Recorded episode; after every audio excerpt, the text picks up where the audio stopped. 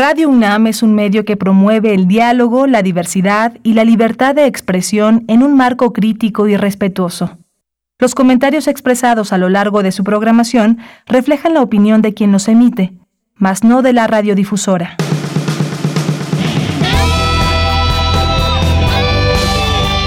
Prisma RU. Relatamos al mundo.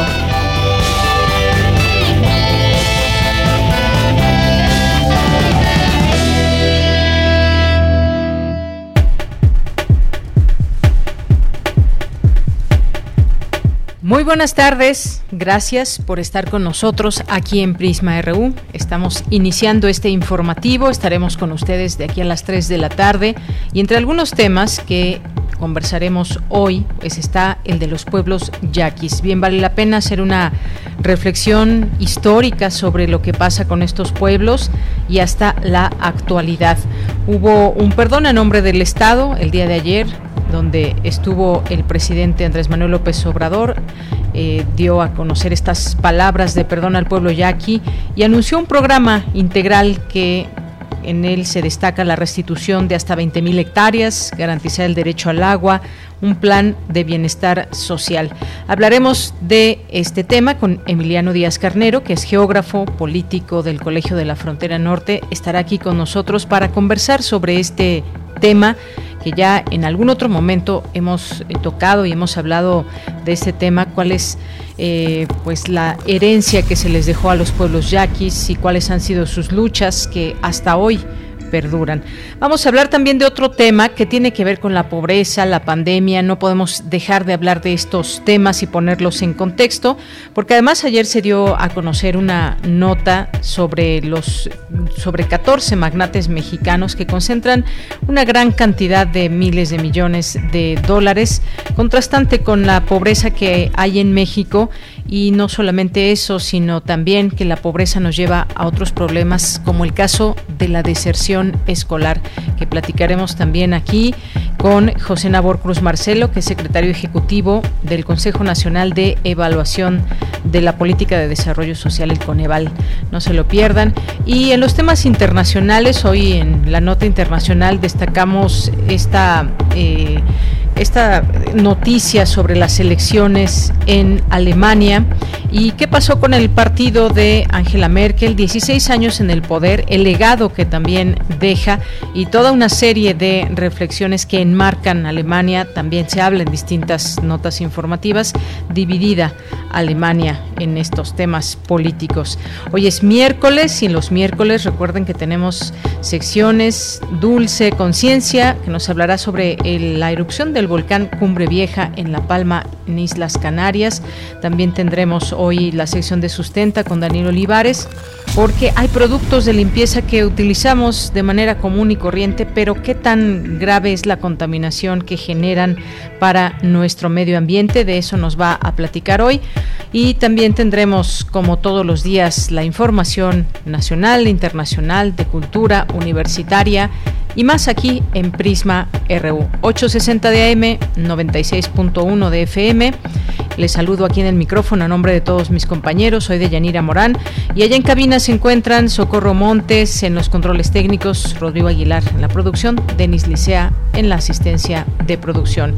Bien, pues nos vamos a nuestro resumen informativo en este día miércoles 29 de septiembre del año 2021. Desde aquí, relatamos al mundo. Relatamos al mundo. Relatamos al mundo.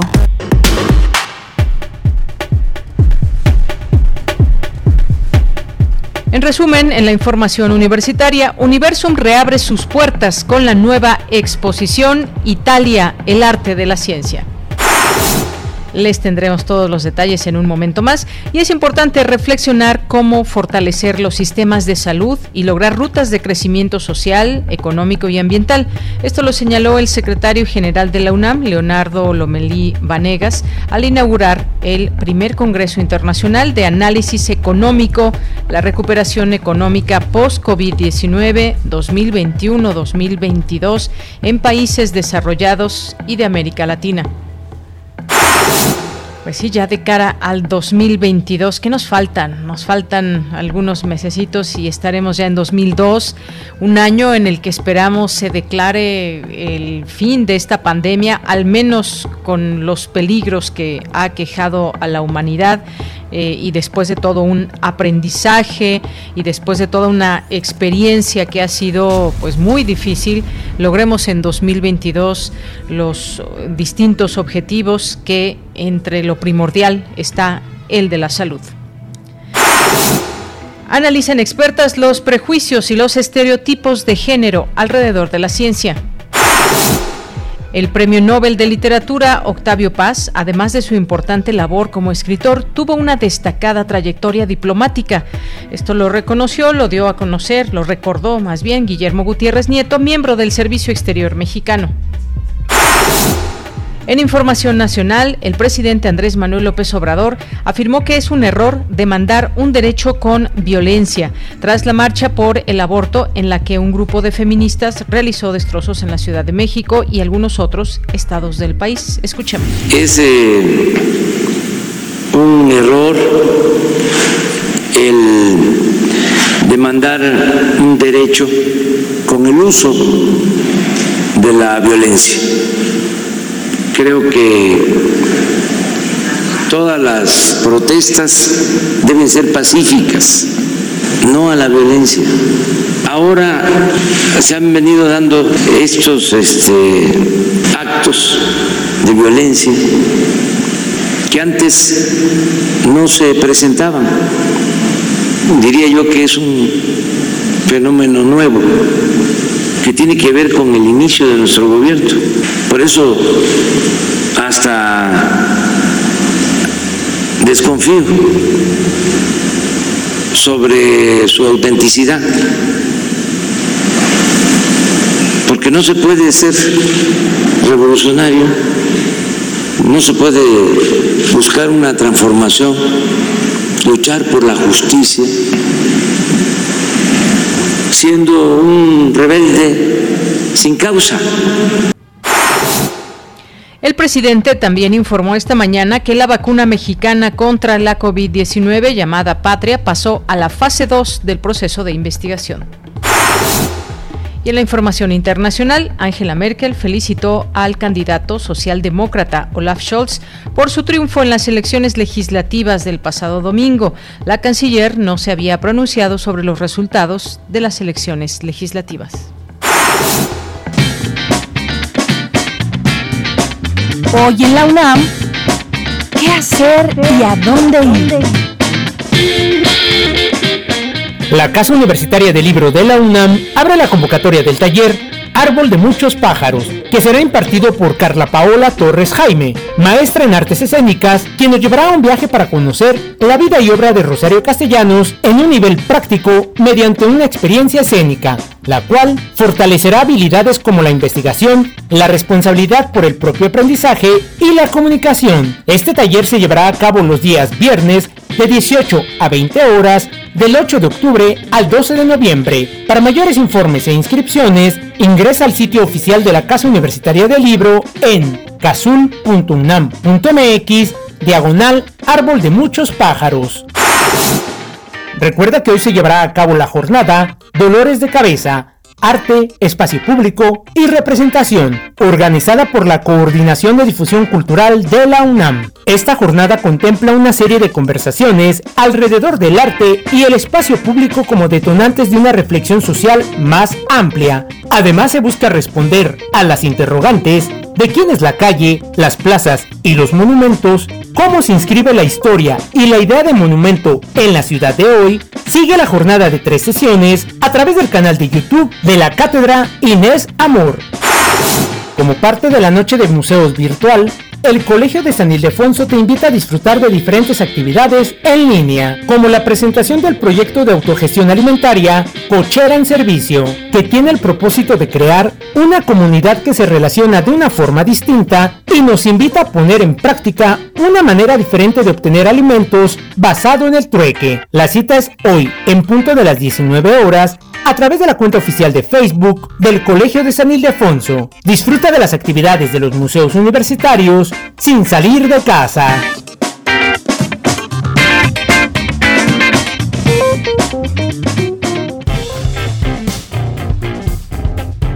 Campus RU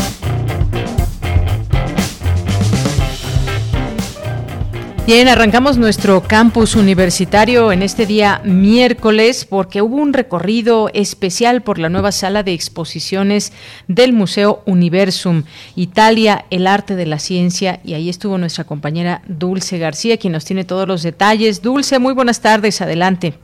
Así es, Deyanira, muy buenas tardes a ti al auditorio. Deyanira, la Dirección General de Divulgación de la Ciencia, la Embajada de Italia en México y Universo Museo de las Ciencias de la UNAM inauguraron la exposición de la que bien hablas, Deyanira, Italia, el arte de la ciencia, con la que el Museo de Ciencias de nuestra Casa de Estudios abre sus puertas a sus visitantes con un espacio que explica las grandes aportaciones de este país a el patrimonio cultural científico de la humanidad.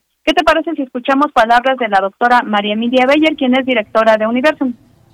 Durante la pandemia tuvimos muchos retos, pero también muchas oportunidades. Y una de estas oportunidades justamente estuvo en el hecho de que a través de la tecnología estrechamos lazos con las personas que estaban tal vez del otro lado del mundo, porque de pronto estábamos todos en casa y entonces había una cierta soledad asociada a la contingencia sanitaria y la pandemia y ya no importaba que vivieras en México o en Italia, la tecnología era la manera de unirnos con el mundo.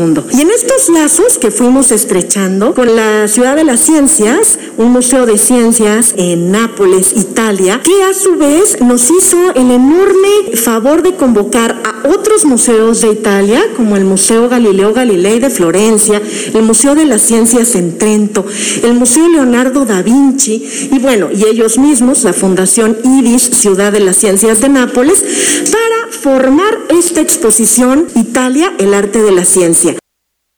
Y bueno, Deyanira, en esta inauguración también estuvo presente Emilia Giorgetti, quien es agregada científica de la Embajada Italiana en México, y quien dijo que la exposición se conforma por objetos, videos, modelos impresos 3D y códigos QR con las líneas de investigación de los temas que se tratan en esta exposición. Escuchemos sus detalles que es el resultado de una iniciativa del Museo de las Ciencias de Nápoles que en conjunto organizó esta gran exposición, también involucrando al Consejo Nacional de Investigación de Italia, a otras instituciones de investigación de Italia, academia y también a empresas de innovadoras de jóvenes empresarios. Esta exposición está dividida en cinco secciones, medio ambiente, salud, espacio, nutrición y patrimonio cultural, pero tiene un enfoque especial y el enfoque es mostrar cómo se hace ciencia en Italia, el estilo especial de los científicos italianos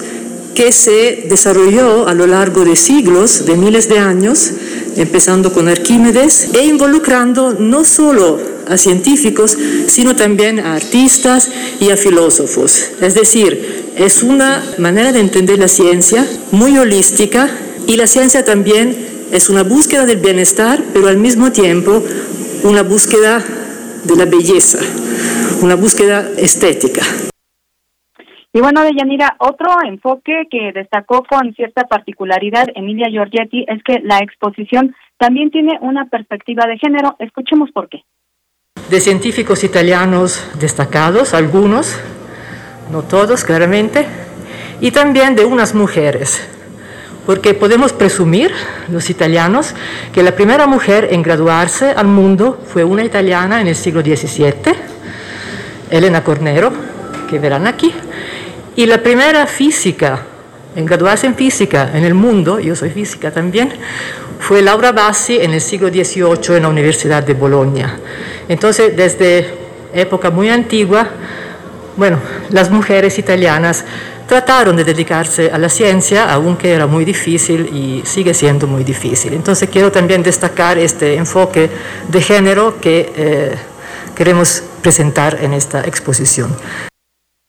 Deyanira, les cuento también que la exposición estará abierta al público los fines de semana del 25 de septiembre al 12 de diciembre de este año y será de 10 de la mañana a 4 de la tarde. Los boletos los pueden adquirir por http.boletos.universum.unam.mx. Te menciono rápidamente, Deyanira, los temas de esta exposición que son medio ambiente, aeroespacial, alimentación, patrimonio cultural y salud.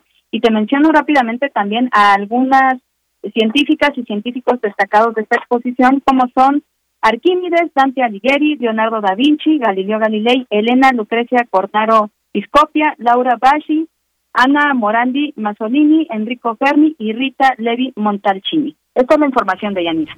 Muy bien, pues muchas gracias Dulce. Ya tendremos oportunidad de ir a Universum y disfrutar de esta exposición Italia, el arte de la ciencia. Muchas gracias. Gracias a ti, muy buenas tardes. Muy buenas tardes, gracias Dulce García. Nos vamos ahora a nuestra siguiente información con Cindy Pérez Ramírez. Coinciden académicas que para romper con la brecha de género en el terreno de la ciencia es necesario introducir a más mujeres en estas disciplinas. ¿Qué tal Cindy? Muy buenas tardes, adelante. Deyanira, muy buenas tardes a ti y a todo el auditorio de Prisma RU. Según datos de la UNESCO, menos del 30% de investigadores en el mundo son mujeres.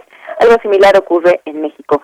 Solo 23 mujeres, tres de ellas en 2020, fueron reconocidas con el Premio Nobel en categorías relacionadas con las ciencias básicas desde 1903. Es por ello que es necesario un cambio estructural más allá de la buena intención.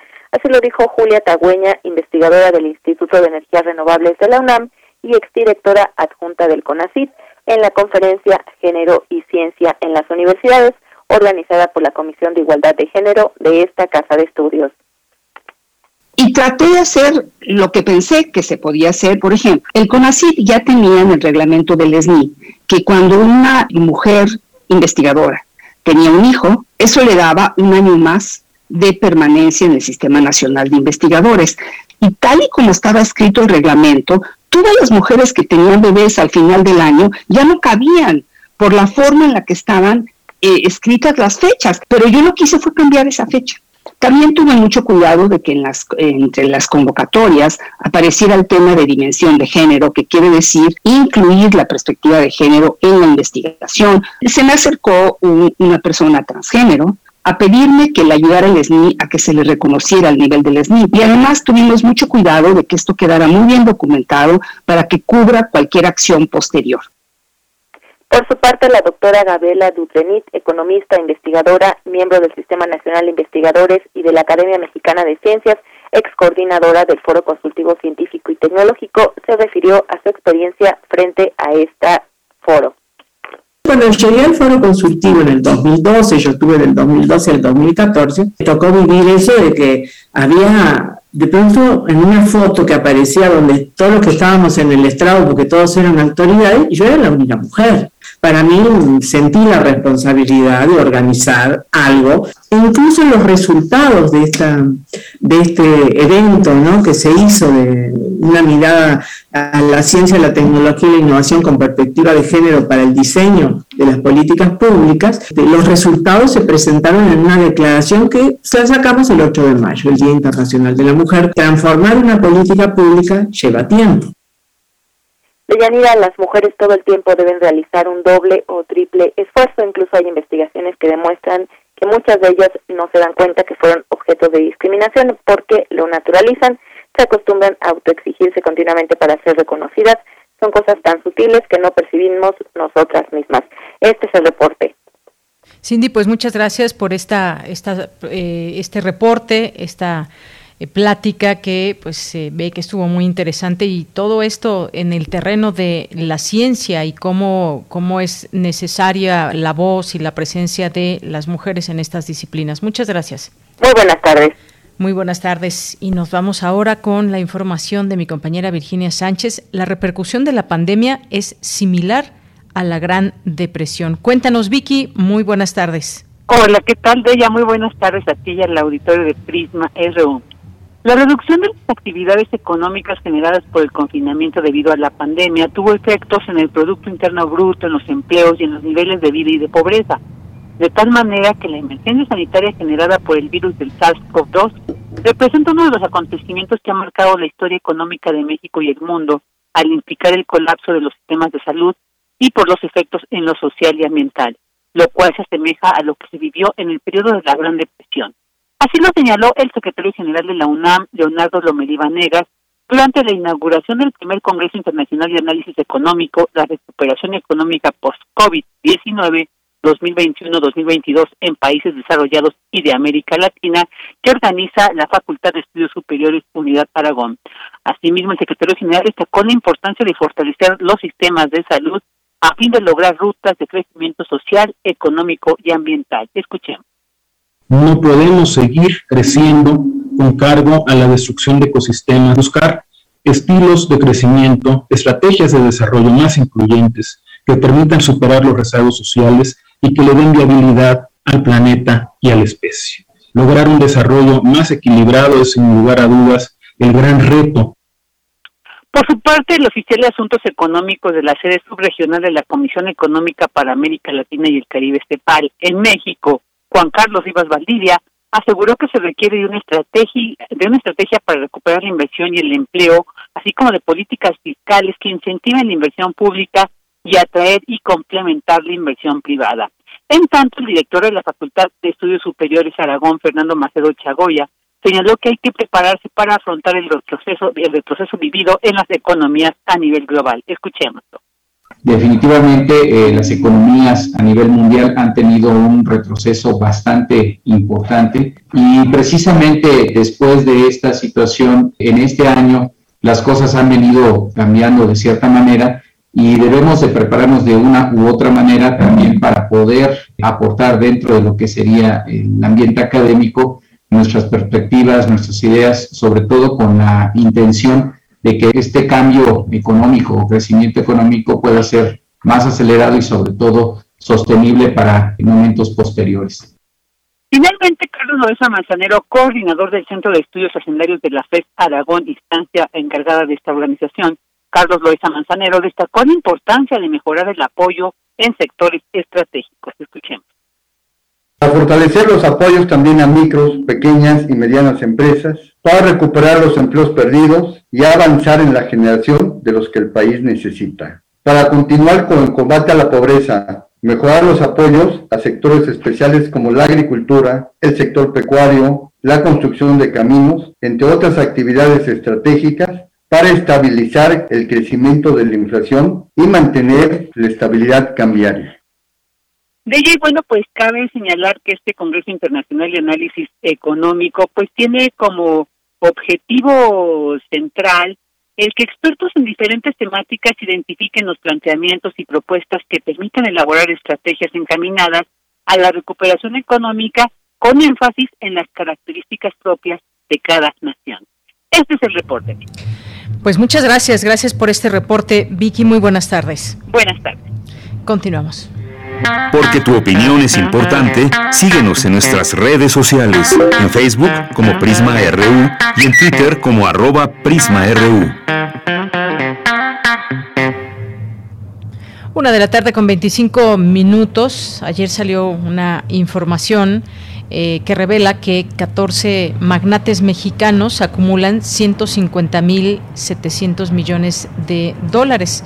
Dice esta nota que entre los países de América Latina, México es el que tiene mayor concentración de riqueza, en manos, eh, en menos manos, y una de las economías que se resiste a relanzar impuestos al patrimonio, es lo que muestra un informe de la Red Latinoamericana por Justicia Económica y Social. Y de acuerdo con la organización, hasta mayo pasado, 14 multimillonarios en México concentraron esta cantidad, 150.700 millones de dólares en riqueza. En el promedio de 10.800 millones de dólares por cada uno se encuentra por arriba de cualquier otro país en la región e incluso es más del doble que en la media de América Latina. Y en contraste, pues tenemos las cifras de pobreza que desafortunadamente pues persisten en nuestro país por muchas razones y entre ellas, pues a lo largo de esta pandemia hemos hecho algunos eh, cortes en números de cuántas personas se habrían sumado a la pobreza en este país y la pobreza que trae consigo problemas eh, diversos, como el caso también del abandono escolar. En distintos niveles y los porcentajes que van surgiendo.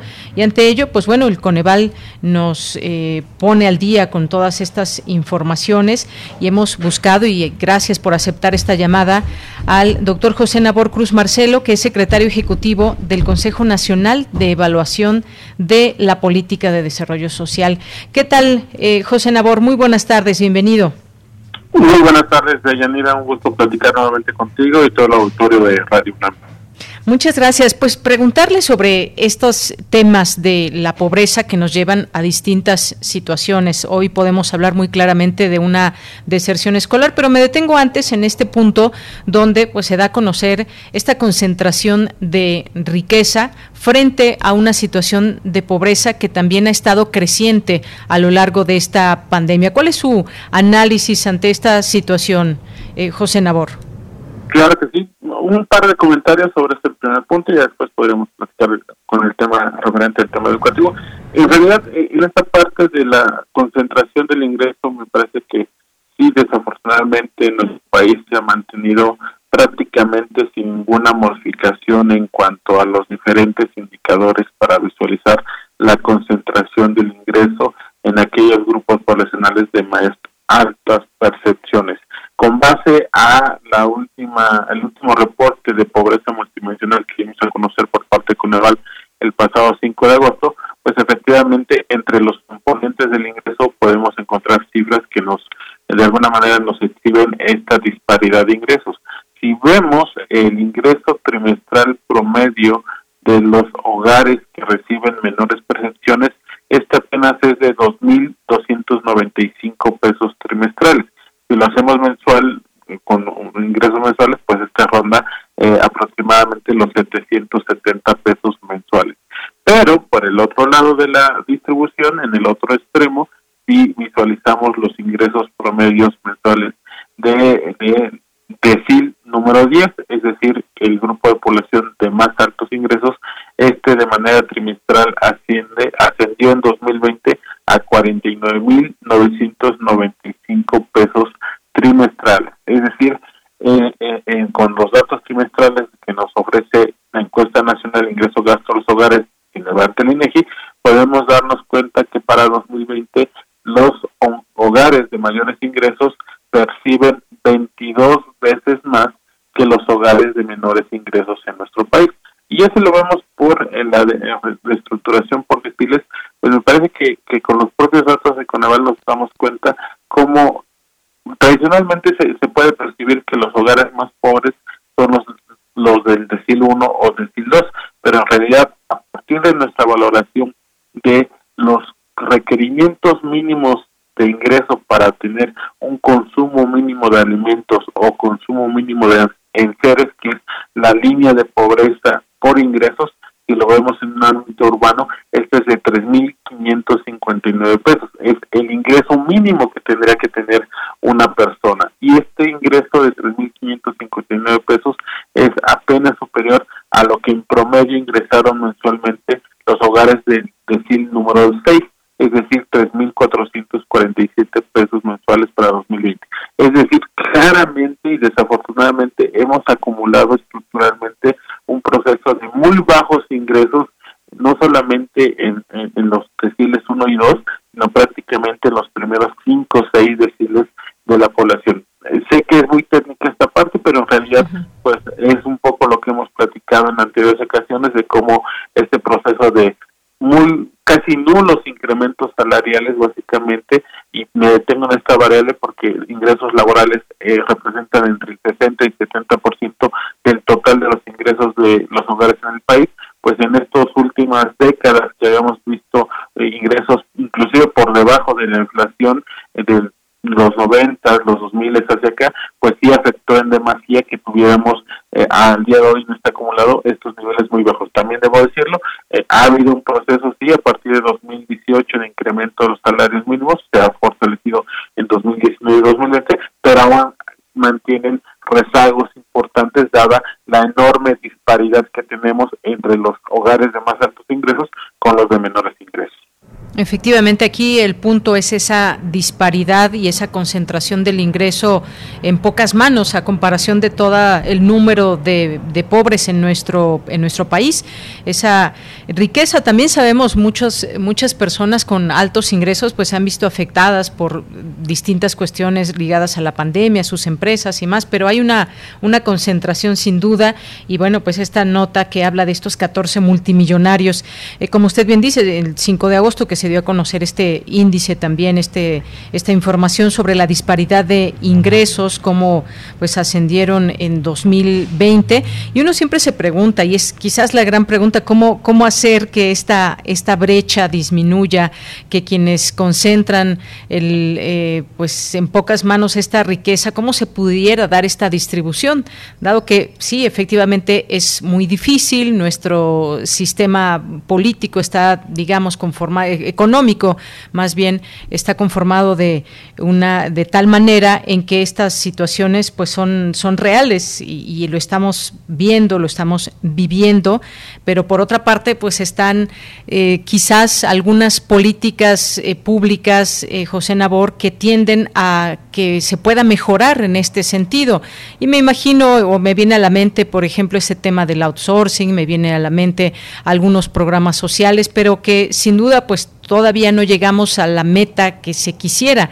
Esto, digamos, tendrá, o, si lo miramos a futuro y con cierto eh, análisis, podría darse en algún momento cambios que pues reviertan esta manera en que se tiene de concentración de riqueza y por otra pues quienes no tienen no tienen ingresos fijos o no tienen la posibilidad de ir digamos cambiando su situación económica me, me, parece que efectivamente has eh, eh, enlistado algunos de los elementos que se han hecho muy recientemente. Habrá que esperar el efecto final de las modificaciones normativas en cuanto al outsourcing, pero me parece que ya algunas cifras del de IMSS y del INEGI sobre los meses de junio, julio y agosto, pues dan cuenta de que sí hubo una modificación, un cambio eh, importante, relevante en cuanto a la formalización de cierto número de empleos en el país derivado de esta cambio en la normatividad.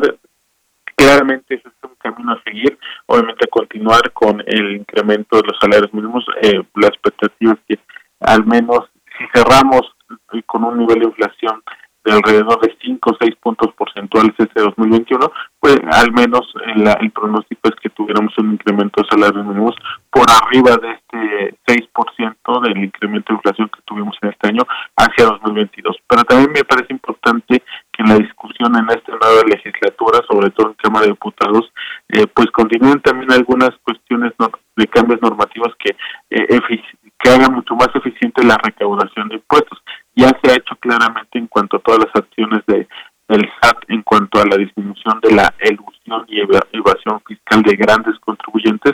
Y el siguiente camino me parece que podría ser una discusión en términos de lo que en otros países sí se han planteado y avanzado en cuanto a su aprobación que pueden ser impuestos a la a las herencias obviamente en un tema con volúmenes considerables y, y algunos otros eh, alguna otra evaluación en cuanto a impuestos sobre eh, ganancias bursátiles. Eh, en América Latina, de hecho, Brasil fue pionero en algún momento en la década pasada de explorar ese tipo de impuestos, entonces me parece que también se podrían ir explorando porque pues efectivamente a pesar de que tuvimos un año de crisis económica muy fuerte que golpeó claramente a, un, un, porcentaje importante de la población, en México hubo un incremento con cifras del propio Coneval de 3.8 millones de personas que están nuevamente en situación de pobreza entre 2018 y 2020, pero con este, este reporte que también comentabas al inicio de, la entrevista, parecía ser que no impactó a, los grandes multimillonarios, ¿no? Que pareciera ser que el sector financiero no tuvo ninguna, una mayor afectación entre eh, pre-pandemia y ahora con los últimos meses post-pandemia. Entonces, ciertamente me parece que ir explorando algunos tipos de impuestos muy focalizados a este tipo de eh, agentes económicos que si bien tienen una incidencia importante en los niveles de inversión física, pues también tienen muchas, en, la mayoría de los casos, muchas ganancias bursátiles. E ir explorando, reitero, un tema de impuestos a las ganancias bursátiles podría ser algún mecanismo que, venga también a complementar los ingresos tributarios de nuestro país, que también es un tema que desafortunadamente adolecemos mucho cuando nos comparamos con el cómo recaudan otros países latinoamericanos y México históricamente ha tenido una baja tasa de recaudación de ingresos tributarios. Efectivamente, son varios elementos a tomar en cuenta y son acciones, no solamente es pues que contemos estos, estos números de personas ricas, de personas pobres, también pues estos cambios normativos que usted hace alusión y sobre todo quizás también un sentido social y que tiene que ver con, eh, con la mirada también política, de una forma quizás de gobierno, también el tema de la recaudación, si se necesitan reformas, hacer una... Eh, eh, cambios en el tema fiscal y muchas otras cosas. Son muchos elementos a tomar en cuenta. Y eh, también, eh, José Nabor, doctor, le pregunto sobre este tema. La pobreza nos lleva a otras situaciones y una de ellas ha sido desafortunadamente desde siempre la, deserción escolar, pero aún más ahora con la pandemia, que tiene que ver directamente también con ingresos en los hogares, tiene que ver con conectividad al estar cerradas las escuelas durante mucho tiempo y ahora poco a poco esta, esta reapertura. Pero ¿qué nos dice en este tema de la deserción escolar? Hablando de porcentajes, hace apenas acaba de presentar justamente el, el Consejo, el Coneval, pues eh, esta eh, evaluación sobre este tema de el abandono estudiantil. Cuénteme un poco, por favor. Claro que sí, muy rápidamente. Eh, en esta misma semana dimos a conocer la evaluación inicial de la estrategia Aprende en Casa 2021. Presentamos dos documentos que invito al auditorio que ya lo pueda consultar en nuestra página internet. Son documentos muy amplios, muy robustos. El primero de ellos, caracterización y análisis del diseño de la estrategia Aprende en Casa. Y el segundo documento, información estratégica para el regreso a clases en México 2021. Algunos de los elementos muy puntuales que damos a conocer este documento, sí efectivamente, eh, más allá de que visualizamos cómo se aplicó el, pasado ciclo escolar la estrategia Aprende en Casa, pues también damos cuenta con datos censales y con datos que la propia Secretaría de Educación Pública proporcionó al Coneval de las brechas tecnológicas que hay cuando vemos territorialmente los hogares en el país, mientras que, por ponerte un ejemplo, el 94% de los hogares en las áreas urbanas contaban en 2020 con un televisor, solamente el 10% de los hogares en las zonas rurales. Pero si lo vemos por cuestiones de los insumos tecnológicos que se requerían para dar seguimiento a la educación a distancia, el 65% de hogares de, de los hogares de las zonas urbanas contaban con disponibilidad de acceso a Internet, pero solamente el 18.7% lo tenían en las zonas rurales del país. Y si lo vemos por disponibilidad de computadora, laptop o tableta, 47% de los hogares en las zonas urbanas lo contaban y solamente el 12% de los hogares en las áreas rurales esa disponibilidad. Ahora bien, hacemos una serie de consideraciones con las cifras de la CEP eh, que nos refiere, a una tasa de abandono del 0.7% en estudiantes de nivel primaria, pero del 4.2% para estudiantes de nivel secundaria en promedios nacionales. En ese sentido, planteamos a la CEP que lleva a cabo un programa muy focalizado para aquellos estudiantes que desafortunadamente abandonaron sus estudios en el ciclo escolar pasado y que puedan retornar lo más pronto posible. Y otra recomendación muy puntual es que justamente para aquellos estudiantes que sí pudieron continuar sus estudios de virtual, pues se les aplique una evaluación de diagnóstico en estas primeras semanas del ciclo escolar, porque claramente habrá que ir monitoreando cuál fue su grado de aprovechamiento en el contexto de una de un paradigma virtual de educación. Y en a actividades presenciales, pues cuál puede ser también la adecuación pedagógica que la propia Secretaría de Educación Pública y los docentes, las y los profesores puedan llevar a cabo para tratar de retornar a los niveles educativos que tenían estas generaciones de estudiantes de nivel básico previo a la pandemia. Efectivamente, doctor, pues sí, hay quienes tienen un televisor en casa, quienes no lo tienen, eh, quienes pueden acceder a estos servicios educativos que hay a través de la televisión, quienes tienen o no computadoras, acceso a Internet. Retomar la escuela quizás sea una posibilidad dentro de ese porcentaje para otro pequeño porcentaje de, de personas, de estudiantes que dejaron la escuela. Este diagnóstico sin duda es importante y también esto que decía, esto eh, que se conoce, que se sabe de cómo ha sido eh, el estudio desde casa y a distancia, y este diagnóstico que se permitirán hacer desde, desde la SEP, pues para saber y quizás compararlo antes de la pandemia, qué resultados había en los distintos grados escolares y saber cómo, cómo están aprendiendo, porque definitivamente eh, eh, para algunos que sí tienen acceso a Internet, para muchos millones también de estudiantes que tienen acceso a Internet y tienen una computadora, pues no siempre ni es la misma atención y, y quizás ni siquiera es la posibilidad de tener Internet todo el tiempo. Hay muchas fallas como en una parte, una buena parte de los temas tecnológicos pues fallan y no todos se pueden conectar ni todos los días ni durante tres, cuatro, cinco horas en, la escuela en línea. Así que pues importantes estos datos. Doctor, ¿algo más que quiera comentar antes de despedirnos? Pues eh, reiterar la invitación a que puedan consultar eh, todos los colegas de tu auditorio estos dos documentos, también hacer un reconocimiento a la propia Secretaría de Educación Pública a través de la Subsecretaría de Educación Básica, tuvimos una comunicación permanente para la elaboración de este de este primer diagnóstico de estos ambos elementos que te comparto. Y también un elemento que me parece importante eh, que retomamos en el primer documento es que la Secretaría de Educación Pública produjo muchos mucha información, muchos diagnósticos, muchos cuadernillos para tratar de adaptar pedagógicamente a, los docentes a este reto que era la educación virtual. Por eso mismo consideramos que deben de culminar su documento marco, así como su diagnóstico inicial, para que puedan sistematizar toda esta información que generaron el ciclo escolar pasado. Y también uno de los elementos que le reconocemos a la Secretaría de Educación Pública fue que eh, eh, tuvieron un, un programa y han llevado a cabo talleres sobre aspectos de socioemocionales, tanto de docentes como de niños. Entonces esa parte también de tratamiento que hubo por parte de la CEP hacia las emociones en cuanto a la cultura sanitaria, pues nos parece relevante y ojalá que también lo puedan seguir sistematizando para futuros eventos. Claro que sí. Pues doctor José Nabor Cruz Marcelo, muchas gracias por estar con nosotros en este momento aquí en Prisma RU de Radio UNAM. Al contrario, muy buenas tardes, un gusto. Hasta luego, muy buenas tardes. José Nabor Cruz Marcelo, secretario ejecutivo del Coneval, el Consejo Nacional de Evaluación de la Política de Desarrollo Social, estos temas, pobreza, eh, los magnates mexicanos y la concentración de riqueza y el tema escolar también, la pobreza que muchas veces ha llevado a la deserción. Continuamos. Relatamos al mundo. Relatamos al mundo.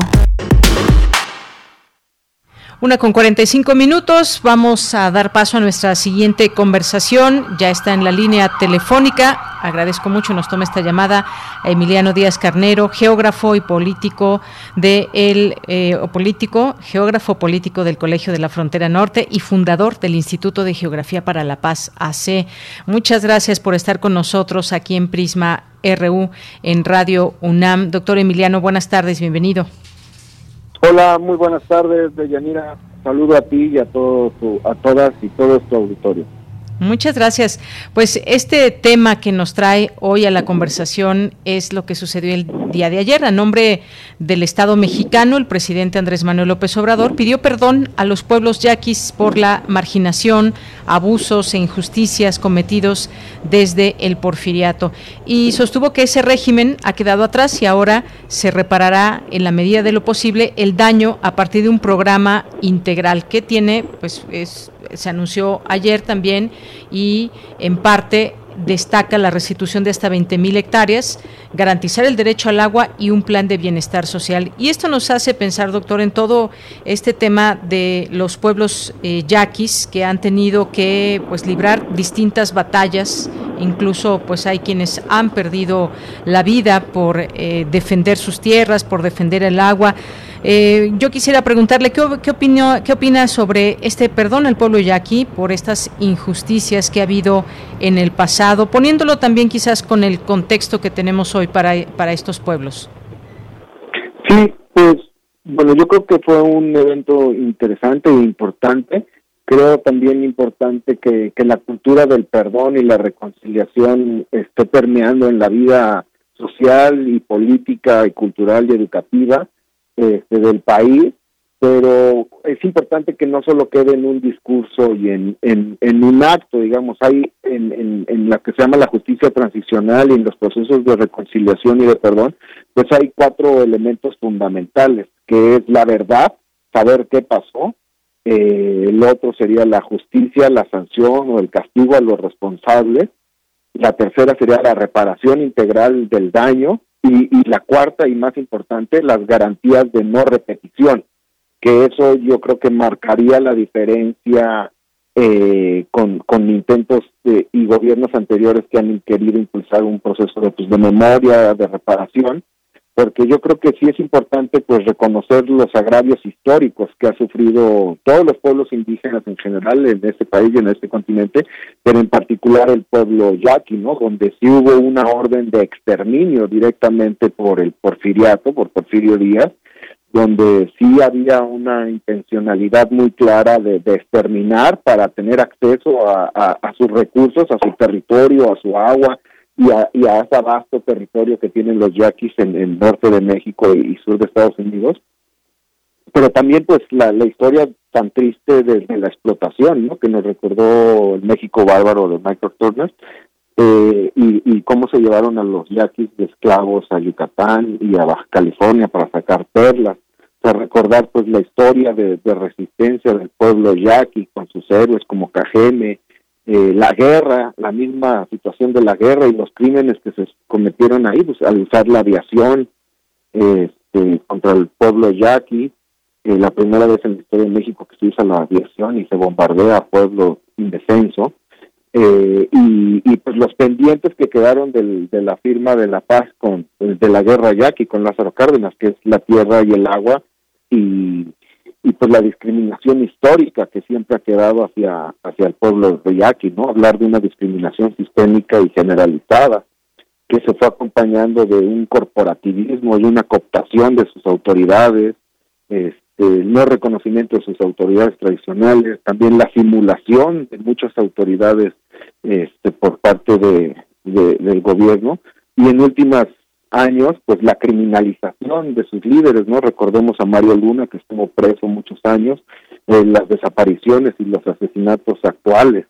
Entonces yo creo que es importante este ejercicio de perdón y de reconciliación, pero insistiendo mucho en, en, estos cuatro elementos básicos, de, de, conocer la verdad, o sea, que, que se eduque y que se reconozca estos agravios, que se reconozcan las partes estos agravios, que haya sanción, que no haya impunidad y la reparación que sea integral, vamos a entrar en, en detalle sobre eso, pero sobre todo las garantías de no repetición.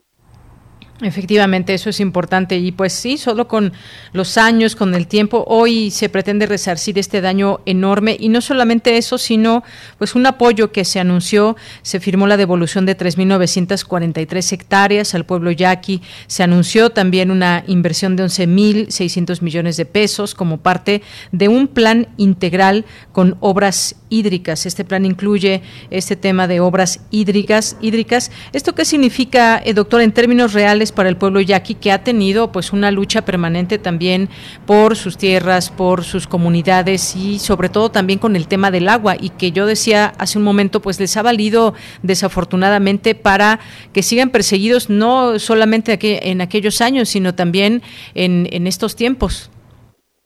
Sí, Sí, en ese sentido, pues la, la, restitución de las tierras y de las aguas yo creo que es fundamental. Habría que ver cómo, cómo se va a operativizar eso.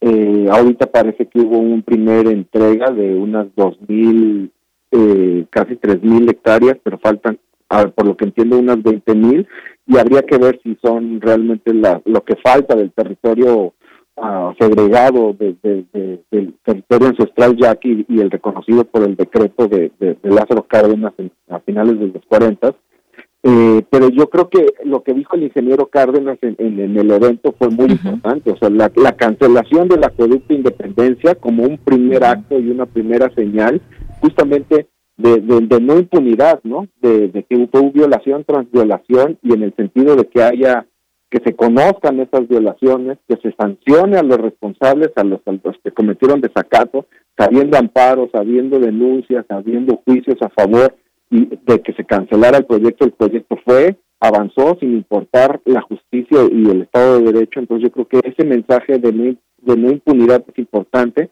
el castigo a, los que lo hicieron, la reparación a, las víctimas y, vuelvo a lo mismo, garantías de no repetición, porque si este mensaje no llega, si no queda claro de, que se va a cumplir la ley, eh, pues va a ser difícil pensar en esta restitución de tierras y, de agua, ¿no?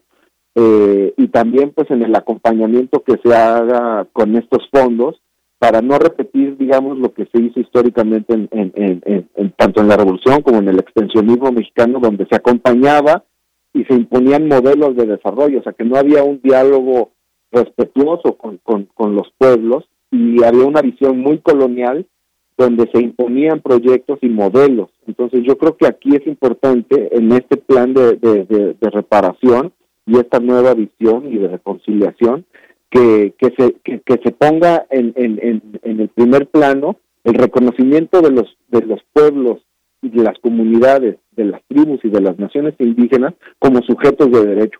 No son personas este, eh, sin, derechos o que necesitan la asistencia del Estado o entidades de interés público, como dice la ley actualmente, sino son sujetos de derecho y por lo tanto se les tiene que reconocer eh, en esa calidad y tiene que haber un diálogo horizontal este, intercultural que respete sus saberes, sus prácticas y sus visiones de futuro. Entonces yo creo que ahí es importante que esta visión de, de sujeto de derecho, de respeto cultural, de pertinencia cultural, sea transversal a este acompañamiento y a toda la política pública en, materia de pueblos indígenas.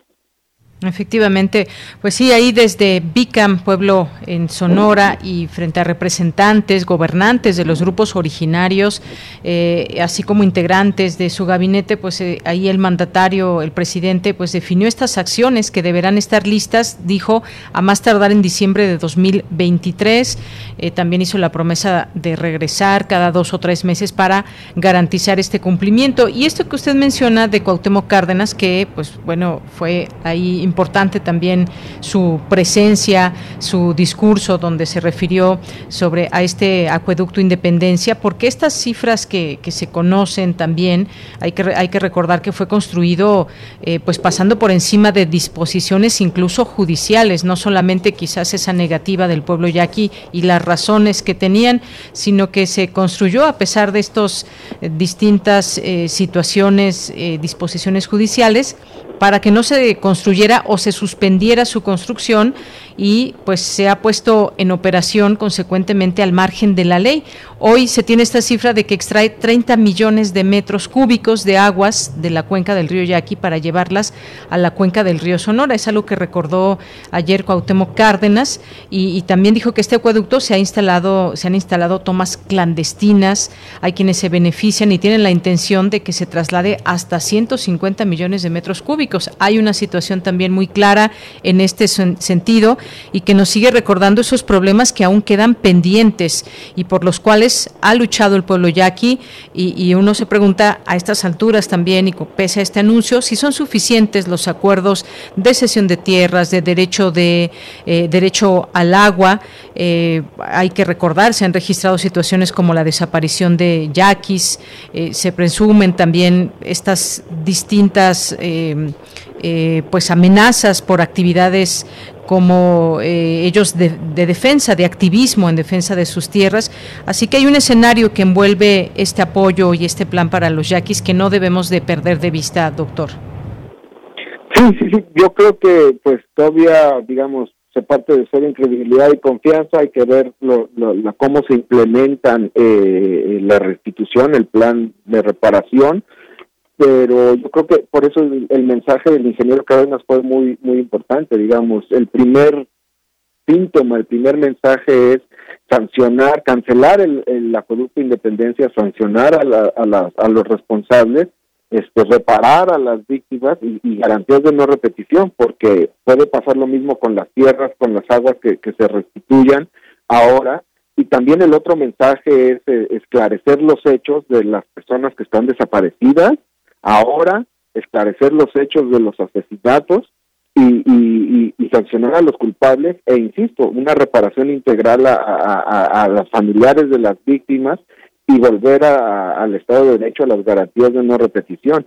Y eso entra, ahí es muy importante el reconocimiento de la personalidad jurídica de las comunidades como sujetos de derecho y, y, la importancia del reconocimiento de sus autoridades tradicionales que se involucren en todo el proceso de implementación de las nuevas políticas y sobre todo el, la, la, el, reconocimiento de, esta discriminación histórica, sistémica y generalizada que va a ser importantísimo como parte de las garantías de no repetición de lo que venga en adelante. Cómo se van a incorporar sus autoridades tradicionales, cómo se va a hacer representación política de sus autoridades o de las personas que las comunidades nombren, eh, yo creo que por ahí hay una ruta y será muy interesante ver ahora que, que también en, el, en Sonora se coincide con un gobierno del mismo partido que el gobierno federal.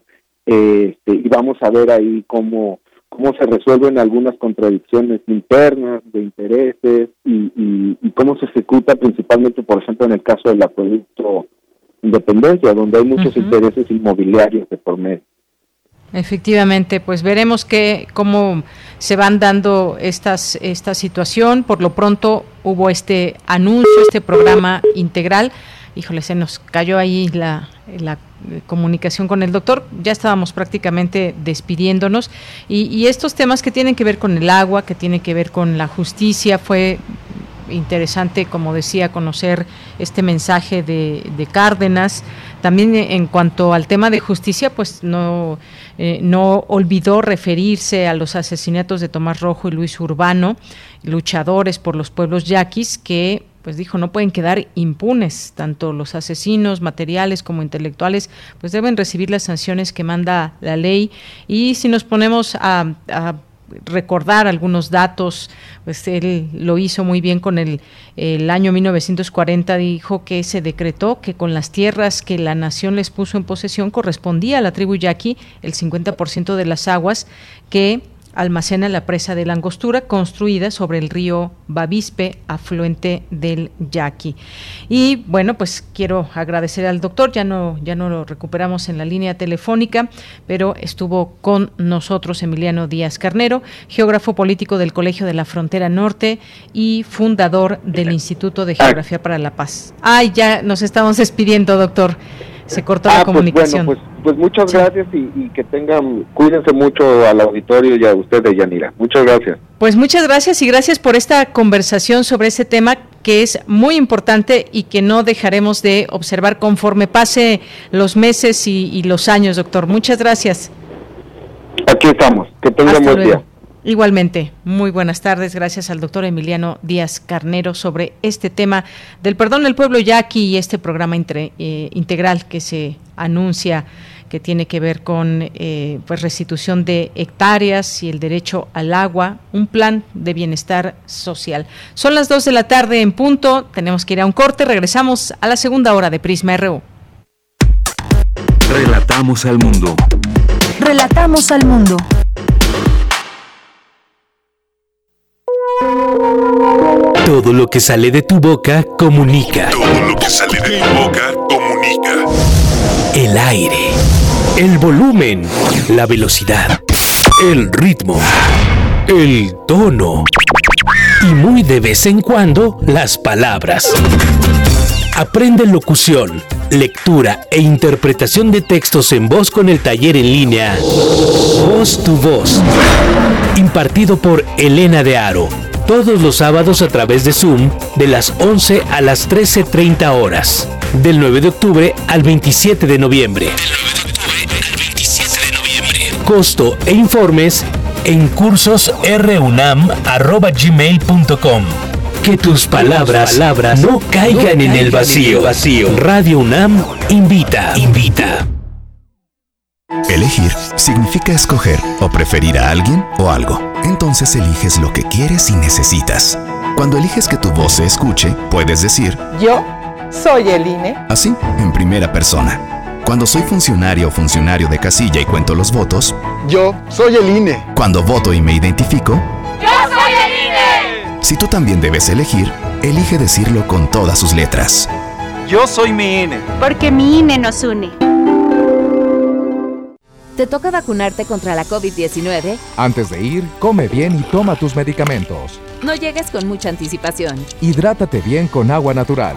Si tienes dudas, visita mivacuna.salud.gov.mx. Recuerda, la vacuna te protege y protege a quienes queremos. Cuidémonos entre todos, vacúnate y no bajes la guardia. Gobierno de México. Este programa es público ajeno a cualquier partido político. Queda prohibido el uso para fines distintos a los establecidos en el programa. Los intérpretes de ayer y hoy tienen un espacio donde fluir. Panorama del Jazz. Con Roberto Aimes. Lunes a viernes a las 19 horas. Sé parte del ritmo y su significado. Radio UNAM. Experiencia sonora. Porque tu opinión es importante, síguenos en nuestras redes sociales, en Facebook como Prisma RU y en Twitter como arroba PrismaRU.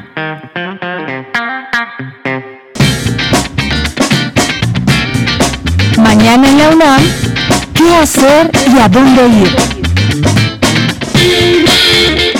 El Museo Universitario del Chopo organiza el ciclo Pulsos del Río Sumacinta, encuentros virtuales de arte y ecología, que explora continuidades entre cuerpos de agua, cuerpos humanos y territorios, reconociendo a los ríos como sujetos activos que producen formas estéticas, transforman paisajes y modelan la memoria. Este programa virtual contempla charlas y conversatorios que se llevarán a cabo el primero y 8 de octubre. Consulta la programación completa en www.chopo.unam.mx. ¿Sabías que si fuiste paciente COVID puedes recuperar la capacidad pulmonar y fortalecer tu aparato respiratorio? TV UNAM, Respira México y Teatro UNAM prepararon una serie de cápsulas con ejercicios de rehabilitación física que te ayudarán a restablecer tu aparato respiratorio. Este material se encuentra disponible en el canal de YouTube de TV UNAM y en el sitio oficial respirateatrunam.com.mx. En México existen alrededor de 69 idiomas que dan cuenta de la historia de nuestras comunidades, sus tradiciones y sus realidades. A partir de esta idea surge Sembraste Flores, serie radiofónica que busca un encuentro con nuestras lenguas indígenas a través de la palabra escrita. Mañana jueves 30 de septiembre, Sembraste Flores dedicará su emisión a Manuel Espinosa Zainos, poeta totonaco, productor y locutor bilingüe, originario de Ixtepec, Puebla, quien nos compartirá una muestra de su obra poética. La cita es mañana en punto de las 10 horas a través de nuestras frecuencias. Y recuerda, lávate las manos constantemente con agua y jabón durante 20 segundos para evitar un contagio de COVID-19. Para Prisma RU, Daniel Olivares Aranda.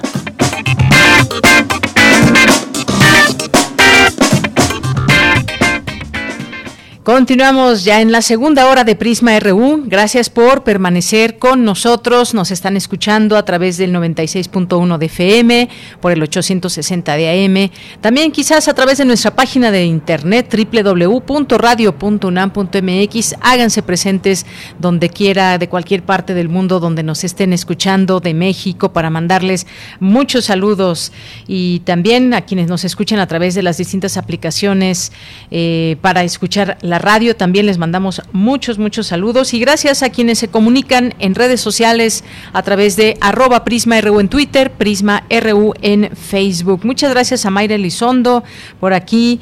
Muchas gracias y le mandamos muchos, muchos saludos como siempre. José Luis Sánchez nos dice, buena media semana, como lo comentó en la mañanera el presidente, que ya se ha demostrado que el regreso a clases presenciales no ha resultado en riesgos para los educandos de la SEP, la UNAM debería también regresar en este sentido. Nos preguntamos si se pregunta José Luis José Luis Sánchez eh, usa más su autonomía para retrasar el regreso, coadyuva con deserción escolar. No, yo creo que la respuesta es evidentemente que no, José Luis Sánchez.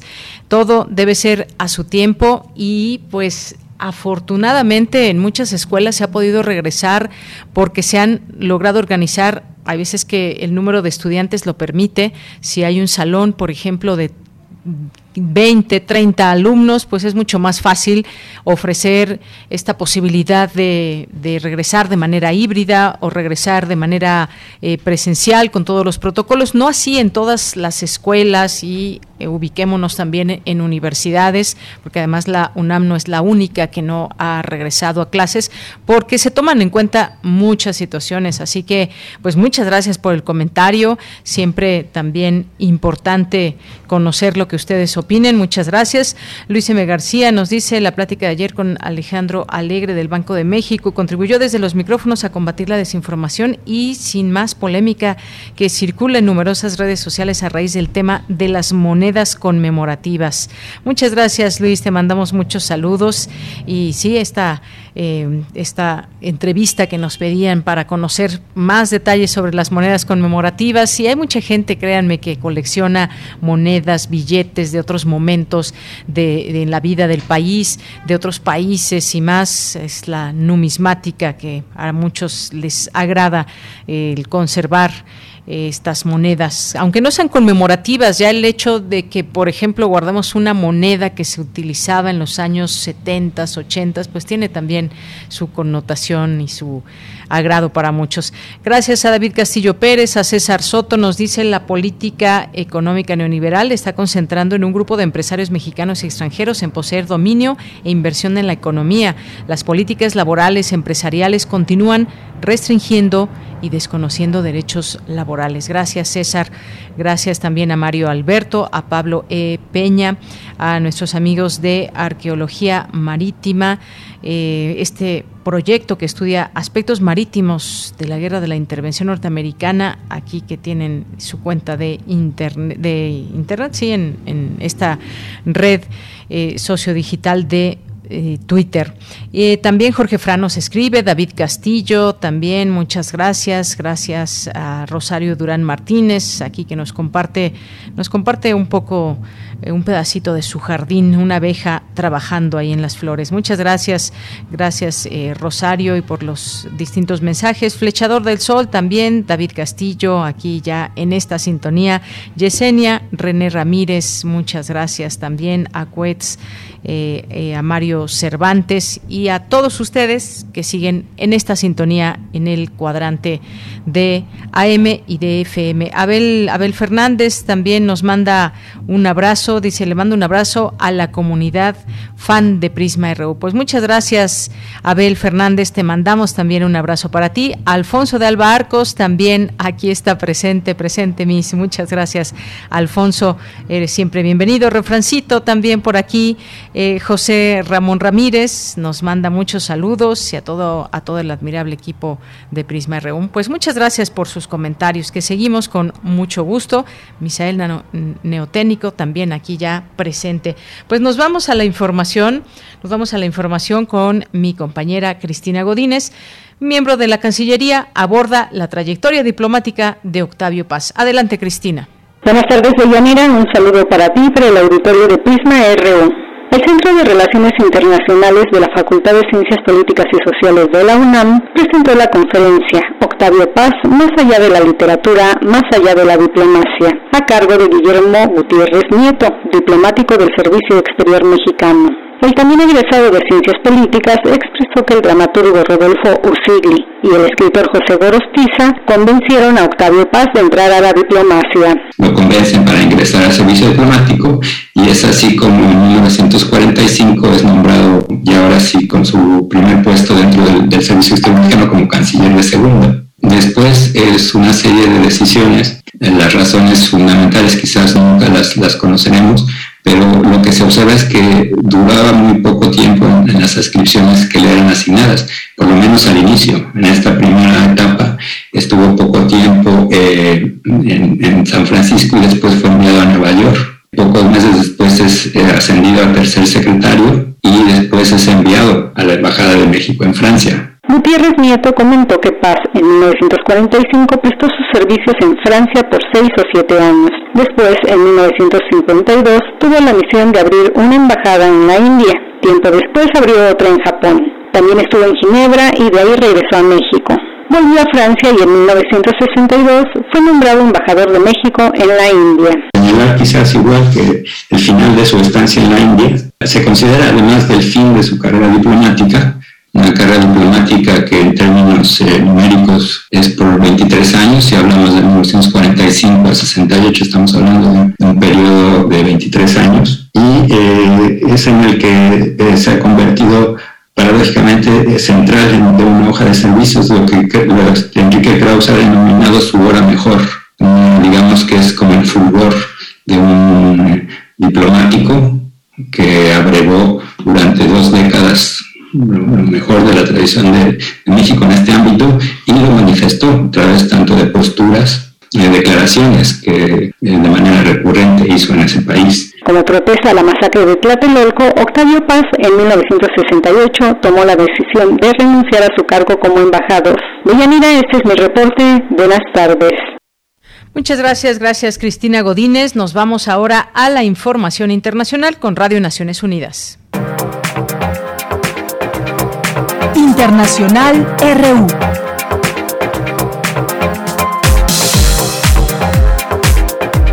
Estas son las noticias más destacadas de las Naciones Unidas con Beatriz Barral. La Organización Panamericana de la Salud ha anunciado que ha cerrado un acuerdo con el fabricante chino Sinovac y negocia con otros productores para conseguir vacunas del COVID-19 para los estados de la región interesados en comprarlas. Estas vacunas estarán disponibles para compras a través del fondo rotatorio de la organización, no para donaciones, detalló Barbosa, que dijo que el Banco Interamericano de Desarrollo está ofreciendo préstamos para poder comprarlas. Por el momento han recibido solicitudes iniciales de 24 países de la región interesados. La OPS se encuentra en negociaciones con todos los productores que tienen autorización de uso de emergencia de la Organización Mundial de la Salud, porque el fondo rotatorio solo puede adquirir vacunas de productores que tienen este certificado significado. Un informe de la Oficina de Derechos Humanos denuncia que en todo el mundo sigue habiendo personas y organizaciones que sufren represalias e intimidación por cooperar con la ONU. El informe recoge denuncias de detenciones y encarcelamientos arbitrarios, pero también de torturas y malos tratos, incluso de muertes bajo custodia, asesinatos y desapariciones forzadas. Durante el periodo del informe del 1 de mayo de 2020 al 30 de abril de 2021, cerca de 50 personas fueron detenidas, aunque también se observa la liberación condicional de detenidos en Arabia Saudí y Venezuela. El reporte también destaca que activistas y periodistas han sido atacados en las redes sociales tras intervenir en reuniones de la ONU o por enviar información. En América Latina, el informe incluye casos nuevos de México, Nicaragua y Venezuela. En México, el personal del Centro de Justicia para la Paz y el Desarrollo, una ONG en Jalisco, fue objeto de acoso, estigmatización, vigilancia y ataques en línea desde junio de 2020 a raíz de su cooperación con la ONU.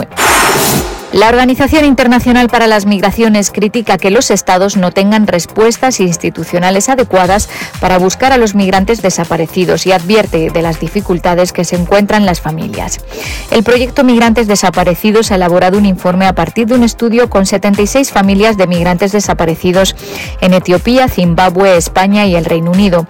La investigación ha demostrado que debido a las respuestas inadecuadas por parte de los gobiernos, las familias tuvieron que recurrir al uso de redes informales formales, incluyendo a otros migrantes, asociaciones comunitarias y traficantes para poder emprender sus búsquedas. Y Santiago Ávila Corrales, un trabajador social hondureño, es el ganador regional para las Américas del premio Nansen para los refugiados de este año, un galardón humanitario otorgado anualmente por ACNUR. Santiago Ávila nació en una de las colonias más violentas de Tegucigalpa, la capital de Honduras. El asesinato de su hermano menor por integrantes de una pandilla obligó al resto de la familia a abandonar su hogar. Desde hace 10 años, Santiago ha dedicado su vida a lograr que los jóvenes hondureños puedan escapar de las pandillas Actualmente dirige Jóvenes contra la Violencia, una organización que crea espacios seguros para niños y jóvenes en situación de riesgo. Honduras es el cuarto país del mundo con más ciudadanos que han pedido asilo y hay al menos 247.000 desplazados por la violencia dentro del país. Hasta aquí las noticias más destacadas de las Naciones Unidas.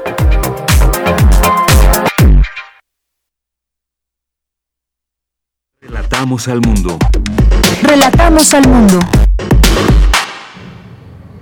Bien, continuamos. Ya que estamos en los temas internacionales, vamos a platicar sobre lo que sucedió en días pasados, el domingo, en las elecciones allá en Alemania y qué es lo, lo que ha pasado en cuanto a las reflexiones, reconocimientos a quienes, eh, a quienes ganaron.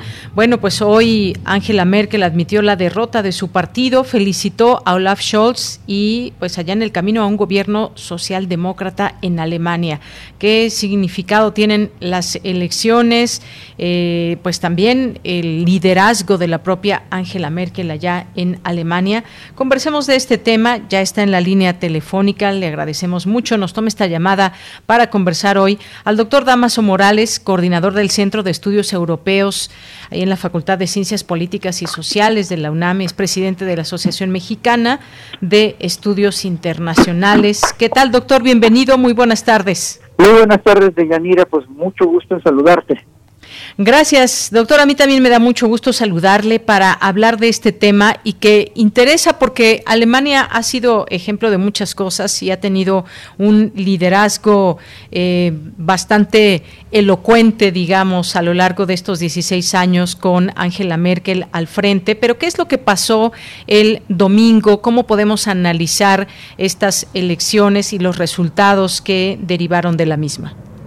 Sí, claro, con mucho gusto. Eh, lo que demostraron las elecciones del domingo, en primer lugar, es un pueblo alemán dividido en el que aquellos que tienen de alguna manera alguna similitud hacia el conservadurismo, pues bueno, obtuvieron 24%, pero aquellos también que se inclinan por la socialdemocracia 25.7%.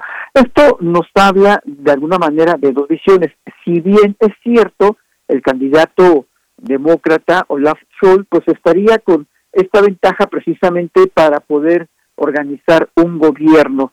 Recordemos también que todavía el domingo el, candidato Armin Laschet, precisamente de los conservadores del partido de Angela Merkel, eh, salió a los medios a, decir que iba a luchar precisamente y a negociar con los otros partidos que para hacer esta alianza, los verdes y los liberales, y esto estaría buscando precisamente la, un gobierno de coalición. Sin embargo, efectivamente, eh, el descrédito de una caída importante en las votaciones que se personaliza precisamente en la figura de Armin Laschet, pues no le daba, digamos, esta plataforma o esta base electoral y moral como para poder iniciar este tipo de negociaciones, si bien hay que decir que los dos partidos pequeños, eh, los verdes con 14% y, y los liberales con 11.5%, eh, estaban, digamos, en la actitud de platicar y pues irse con el mejor postor. Efectivamente. Y doctor, también, pues, ¿qué hay eh, o qué pasa? ¿Cuál es el escenario, digamos, social?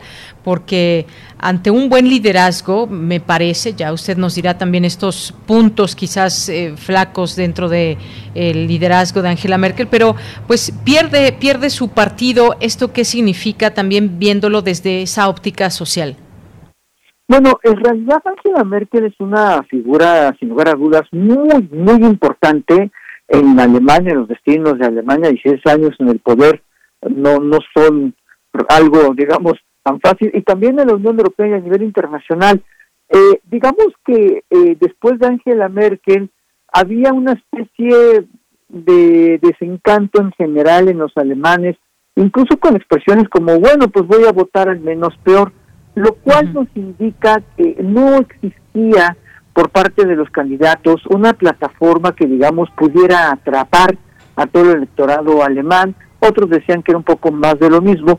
La, la gran diferencia quizá puede darse precisamente en este partido verde que eh, obtuvo pues un buen número de votos, pero hay que decirlo que capturó básicamente a muchos de los alemanes que votaban por primera vez. Esto significa entonces que hay una parte de alemanes que en efecto están buscando una nueva agenda, una agenda más inclusiva, una agenda más social y por supuesto una agenda más ecológica. Y en ese sentido, eh, la nueva coalición que se tenga que hacer, pues tendrá que tomar en cuenta precisamente estas nuevas demandas de este nuevo electorado y que evidentemente ya está un poco harto de un poco más de lo mismo. Bien, pues esto es parte de lo que se puede entender, digamos, de estos de estos resultados. Y ahora, digamos, entre entre líderes también ha habido, pues se hacen siempre una serie de reflexiones tras eh, elecciones como estas importantes, como queda ese Bundestag alemán. Y qué hay del lado también de quienes eh, de quienes tendrán en sus manos también, pues conformar una posibilidad también con estos votos que reciben que crear en Alemania dentro pues de este escenario que ha envuelto al mundo, la pandemia, pero muchas otras cosas también que hacen o que hacen grande a, un país y, como Alemania. Sin lugar a dudas, Alemania es un país eh, que es motor, por decirlo de alguna manera, de la economía europea. Es la principal economía de la Unión Europea y también Angela Merkel tuvo el timón como capitana de, algunos asuntos fundamentales que van desde el, Tratado de Lisboa, el empuje este tratado, la resolución buena o mala de la gestión de la crisis del euro, por supuesto también la crisis migratoria, que también tomó una posición pues más humanista, este, ah, pues la pandemia, sin lugar a dudas, y ahora el rescate económico financiero por parte de la Unión Europea, que incluye también la posibilidad de deuda, que era algo en la que Angela Merkel decía siempre no y que ahora ha dado, digamos, el sí. Todo esto marca, sin lugar a dudas, un liderazgo histórico. Más allá de quien llegue al poder y forme este gobierno, Alemania por sí mismo es un país importantísimo y siempre será tomado en cuenta. De ahí que efectivamente pues hay expectativas, digamos, en Bruselas como capital de la Unión Europea, también en el Reino Unido, y por supuesto relaciones transatlánticas con su aliado este, Estados Unidos. Eh, lo que nosotros tendríamos que ver entonces es ver cuáles son estas necesidades de Alemania que en el sector productivo es la industria automotriz, la química y otras que buscarán precisamente seguir esta línea. Por el otro, la política energética que pues tienen esta, digamos, eh, lo que se llama Nord Stream, eh, el abasto que viene directamente desde Rusia por el Báltico, y bueno, en términos políticos, pues se buscaría una posición un poco más crítica frente a Polonia, frente a Hungría, que han sido señalados un poco débiles en materia de derechos humanos y por supuesto también frente a China. Y no se diga frente a Rusia, pero bueno, teniendo en cuenta que dependerán del gas ruso, evidentemente este, todos estos entreveros son los que estarían sobre la mesa para la definición de las prioridades de política y de cómo se tiene que consolidar el próximo gobierno, sin olvidar dos temas fundamentales, inclusión social, cuestiones de género y, por supuesto, medio ambiente. Así es, eh, medio ambiente. Y es que, pues bueno, lo, yo decía un poco dividida en la parte social también Alemania, porque pues los votos entre uno y, otro partido no fueron, eh, no fue una gran diferencia. Fue, eh, pues el partido de Scholz obtuvo el 25 ciento de los votos frente al 24.1% eh, del otro candidato. Y pues bueno, veremos porque Angela Merkel pues ya se prepara para dejar su puesto una vez que el Parlamento designe a su sucesor y veremos eh, cómo, cómo se conforma esto. Y también, además de estos temas que mencionaba usted, doctor, está también el tema, podríamos ponerlo en la mesa, el de la migración y, cómo se ve desde dentro de Alemania y sus autoridades, incluso, incluso socialmente, porque sabemos que de pronto, pues sí han habido, han, han habido marchas eh, neonazis o cómo podemos decirlo, marchas eh, de rechazo a los, a los migrantes, marchas antimigrantes. ¿Qué podemos decir en este rubro de, la migración? Sí, sin lugar a dudas es un tema muy importante dentro de Alemania. Hay que recordar precisamente que Angela Merkel sí dio estas puertas abiertas para los grandes flujos de migraciones que provenían desde Siria y se establecieron una serie de programas de inclusión que debemos decir han sido bastante exitosos. Sin embargo, al partidos, eh, digamos, de ultraconservadores, de derecha, precisamente como alternativa por Alemania, ellos tienen un asiento y un bastión muy importante en lo que es Alemania del Este, en, Sajonia, en Baviera, pero también hay que comentar un punto. Curiosamente en esa parte no hay tanta presencia de migrantes. Ellos se establecen más en la zona de Europa este, del oeste. Sin embargo, el discurso que han generado efectivamente pega en muchos alemanes del este que no se sienten todavía incluidos y beneficiados de todo esta integración. Entonces, pareciera que tenemos dos Alemanias con diferencias salariales que pueden ir hasta de ocho mil euros o más. Unos ganarían dos mil y los otros pueden ganar diez mil euros y, y, otras cuestiones que evidentemente que se pueden focalizar y que es de lo cual se alimentan estos partidos. Hay que decir que el partido Alternativa por Alemania no obtuvo realmente eh, de grandes votos, se mantuvo básicamente en lo que tenía y se mantuvo básicamente en esas dos regiones lo cual permitiría ser un poco optimista en el sentido de que la coalición del próximo gobierno pues pudiera abrazar y también incluir este sentimiento de los alemanes del este. Muy bien, pues ya iremos viendo cómo se va conformando este, este gobierno. Por lo pronto, doctor, pues muchas gracias. Gracias por su análisis, por sus comentarios en este espacio de Prisma RU de Radio UNAM. Se lo agradezco mucho. No, al contrario. Buenas tardes. Hasta luego, muy buenas tardes. Gracias al doctor Damaso Morales, coordinador del Centro de Estudios Europeos de la UNAM, presidente de la Asociación Mexicana de Estudios Internacionales. Bien, pues nos vamos ahora con la sección de sustenta que en esta ocasión y en este miércoles ¿Ustedes sabían que los productos de limpieza anticovid como aerosoles generan grandes cantidades de ozono? Bueno, pues hoy en esta sección nuestro compañero Daniel Olivares nos tiene los detalles.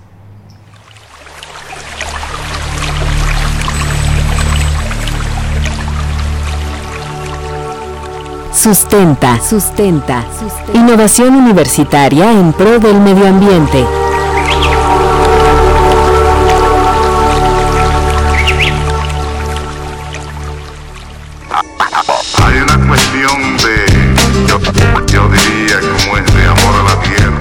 Buenas tardes a todos los radioescuchas de Prisma RU. Les saluda desde este lado del micrófono Daniel Olivares Aranda. Hoy abordaremos un tema muy importante relacionado con la salud y el medio ambiente. Se trata del uso de productos de limpieza en aerosoles durante la pandemia y cómo estos han afectado los índices de ozono en el planeta. Para ello, entrevistaremos al doctor Óscar Augusto Peralta Rosales, investigador del Centro de Ciencias de la Atmósfera de la UNAM. Entre las medidas sanitarias recomendadas para evitar un contagio de COVID-19 se encuentra el uso de cubrebocas, gel antibacterial, el lavado frecuente de manos con agua y jabón, así como desinfectar superficies de uso común con algún producto especial para ello.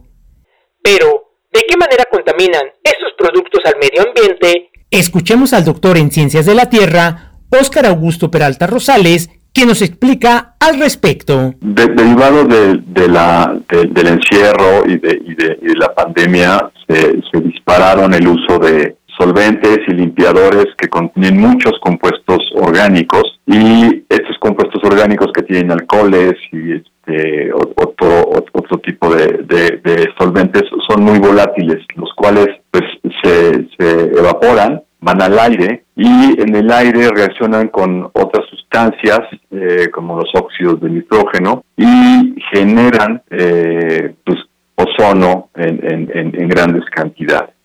El, ejemplo más claro pues, es que hace un año tuvimos contingencias de ozono cuando estábamos todos en casa. Este año no tuvimos tantas, pero eh, hubo niveles de concentración de ozono relativamente altos, pese a que estábamos todos resguardados. La disminución en el uso de vehículos durante la cuarentena en 2020 por la pandemia de COVID-19 trajo consigo una reducción considerable de gases contaminantes. De acuerdo con la NASA, a nivel global se redujo un notable 2%, ya que las emisiones de Asia y América descendieron dramáticamente. Sin embargo, la institución alerta que este acontecimiento no es definitivo. El doctor Oscar Peralta nos explica. Los, los montos, eh, o sea, las emisiones que, que, se han, eh, digamos, visto disminuidas en, eh, de, vehículos, por ejemplo, ciertamente no las tenemos porque pues es difícil estimarlo, ¿no? Ah, porque pues no teníamos, de hecho, un, un, un, estimado de cuántos coches redujeron su, su movimiento durante la, la pandemia. Lo que sí tenemos y que, y que hicimos el año pasado fue comparar concentraciones de los contaminantes ya en el aire, ¿sí? a través de las estaciones de monitoreo que tiene la rama. Y ahí vimos que, el, por ejemplo, la reducción de óxidos de nitrógeno eh, fue muy marcada. Estos óxidos de nitrógeno son los que emiten casi todos los, los, los vehículos. Eh, se redujo casi en un eh, 30%. también vimos que eh, gases como el monóxido de carbono, que también es eh, característico de emisiones eh, vehiculares, también se redujo en un 20%. A pesar de la reducción de contaminantes vehiculares, estos fueron reemplazados por solventes y derivados orgánicos provenientes de productos de limpieza y desinfección como los aerosoles o el gel con alcohol, los cuales son volátiles y por lo tanto van al aire donde reaccionan con otros compuestos como los óxidos de nitrógeno, y con ayuda de la luz solar forman ozono en la ciudad.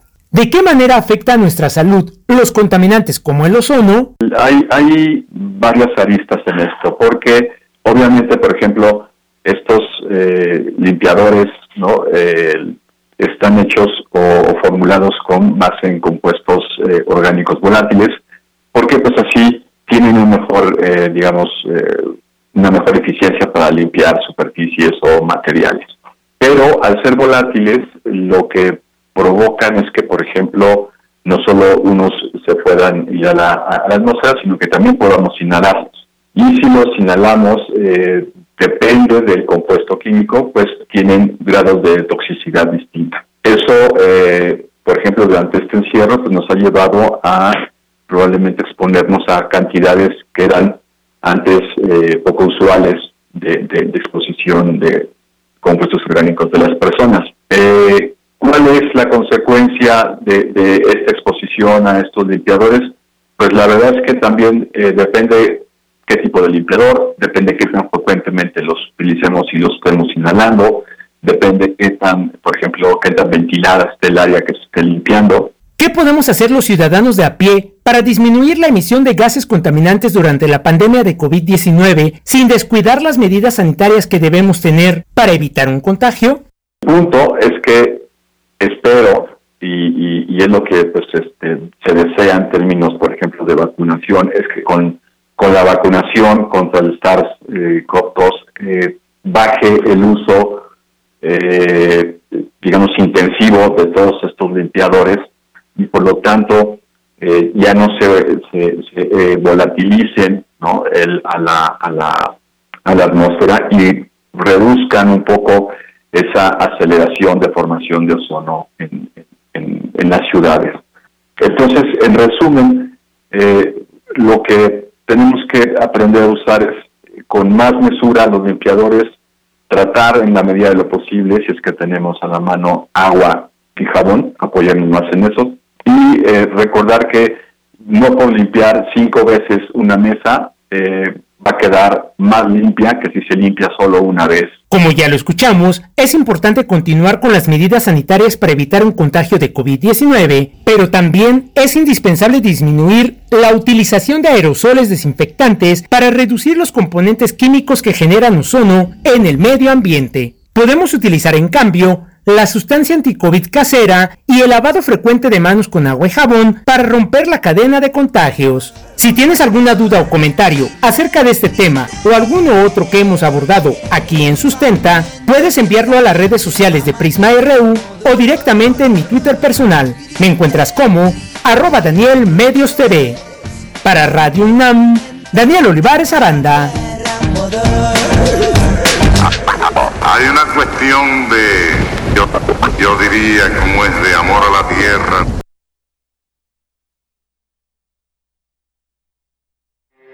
Porque tu opinión es importante, síguenos en nuestras redes sociales, en Facebook como Prisma RU y en Twitter como arroba PrismaRU.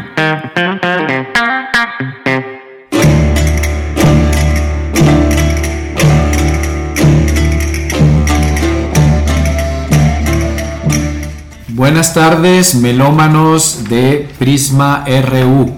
Soy Carlos Aranzay, director del Coro de Madrigalistas de Bellas Artes y quiero invitarlos para este viernes día 1 de octubre a las 8 de la noche a la sala principal del Palacio de Bellas Artes, donde junto con el grupo Flor y Canto, Arte, Ciencia y Tradición Indígena, estaremos presentando las Cortes Imperiales de Moctezuma II y Carlos V en el marco de los 500 años de resistencia indígena 1521 México-Tenochtitlan.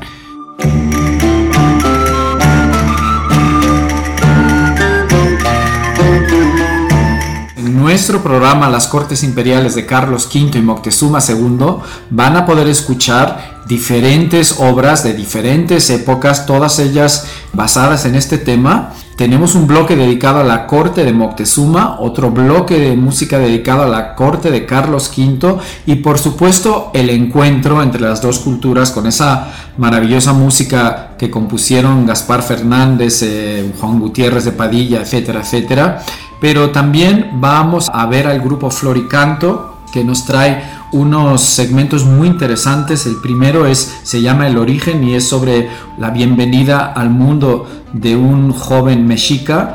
El segundo segmento es la danza de conquista. Entonces yo creo que va a ser un programa absolutamente único, original, pocas ocasiones de ver algo así, hecho con seriedad.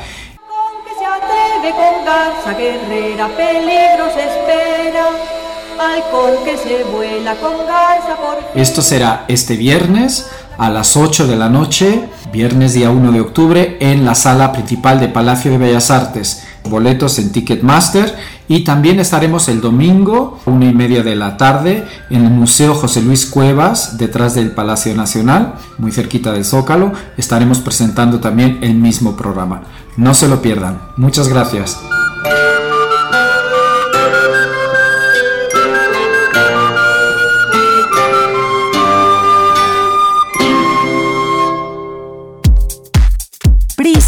RU. Relatamos al mundo.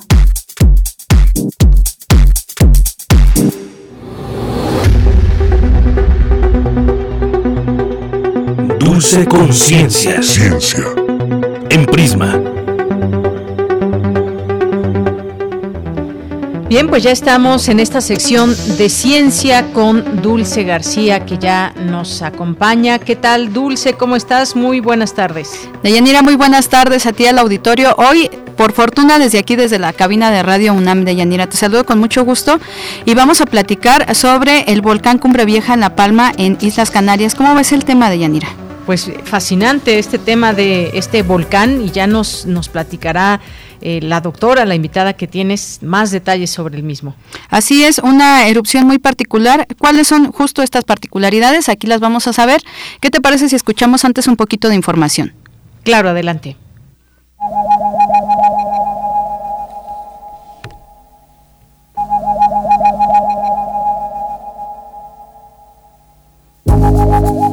El volcán Cumbre Vieja de La Palma en Islas Canarias comenzó una fuerte actividad de erupción desde el domingo 19 de septiembre, tras más de una semana de sismos en la zona. A pesar del que el volcán se apagó durante dos horas el lunes, dos coladas de magma con un grosor de hasta 50 metros avanzaron a 100 metros por hora rumbo al mar, por lo que se ordenó el confinamiento de 300 habitantes de cuatro localidades cercanas por el peligro de los gases tóxicos. Otro peligro del contacto de la lava con el mar es que si ésta se enfría muy rápido, la colada no se cristalizará, sino se vitrificará, por lo que se incorporaría a la nube y caería en forma de esquirlas. Una erupción volcánica de este tipo es poco habitual, por lo que cabe preguntar, ¿qué otros riesgos hay? ¿Qué nos hace falta saber acerca de los volcanes?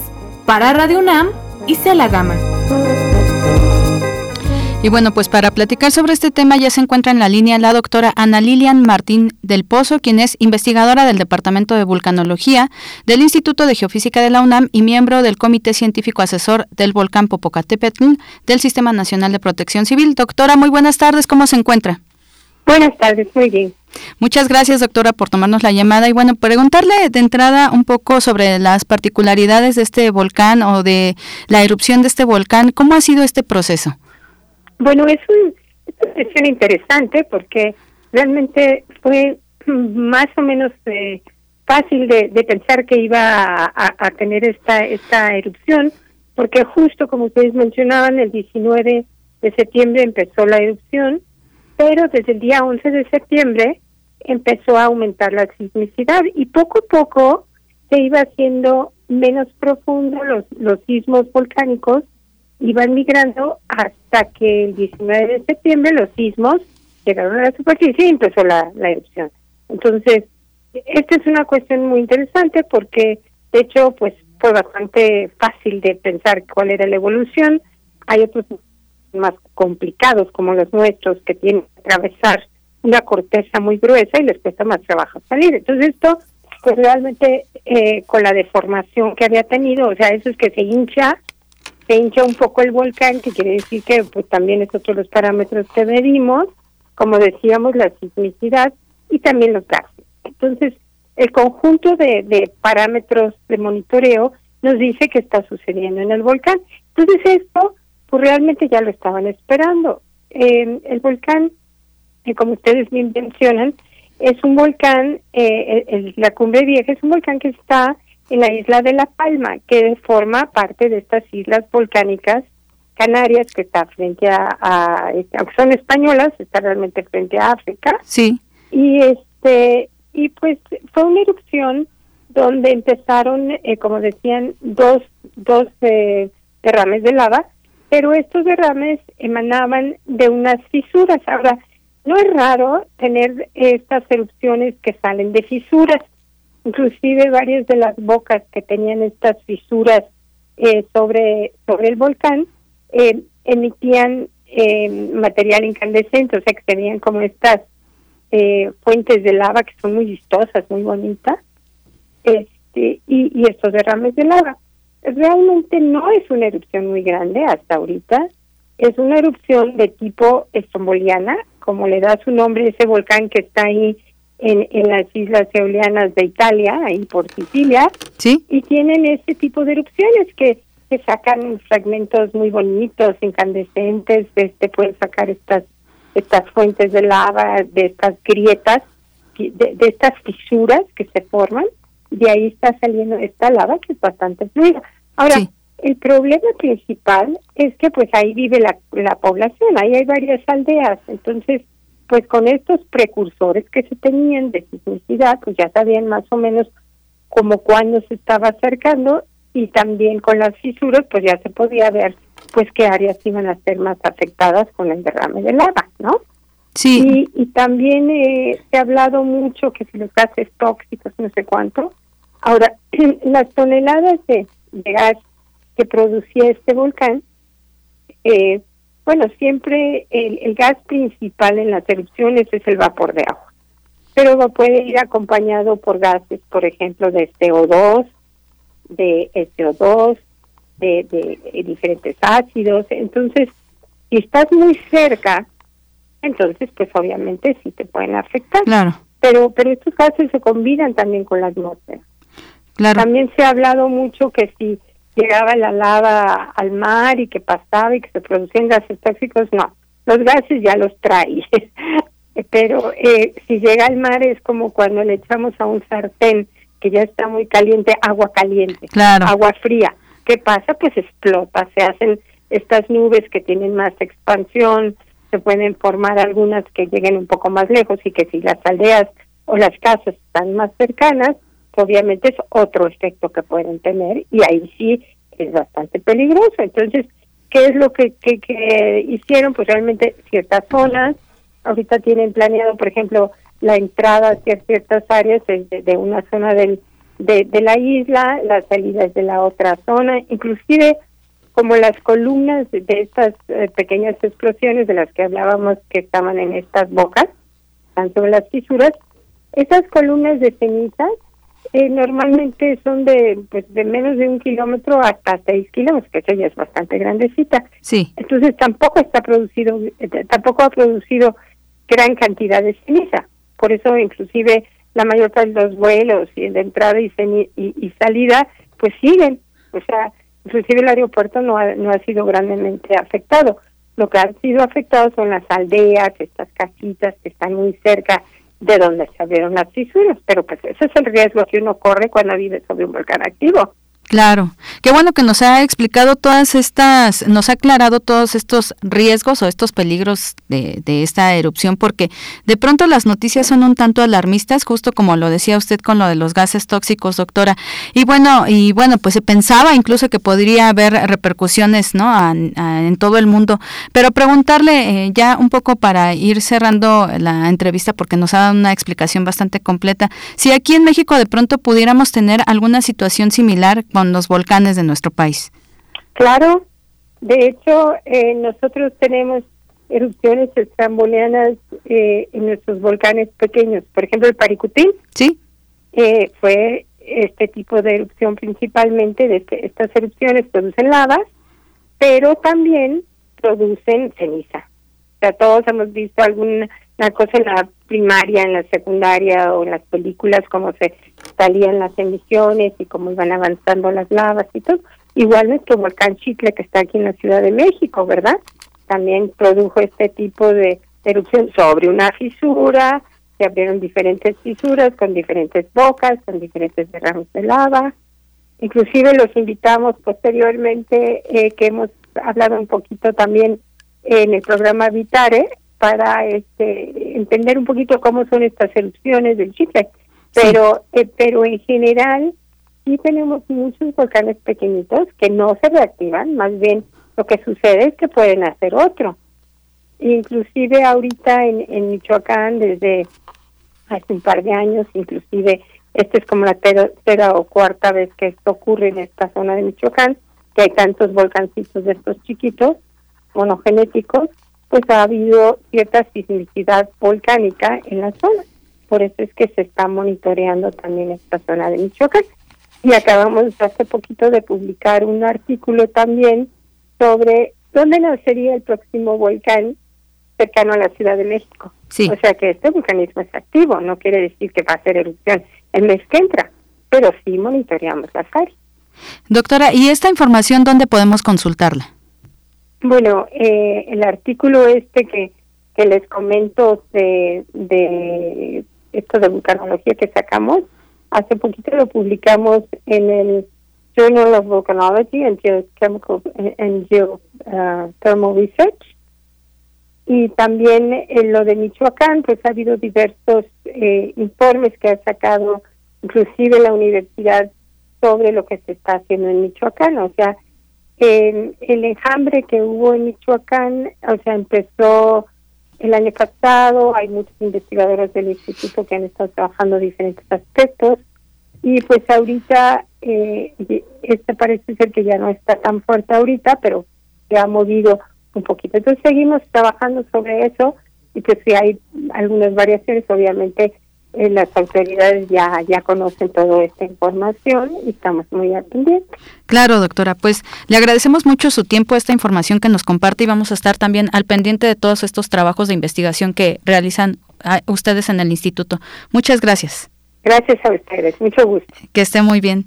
Gracias, pues, Fue la doctora Ana Lilian Martín del Pozo, quien es investigadora del Instituto de Geofísica de la UNAM.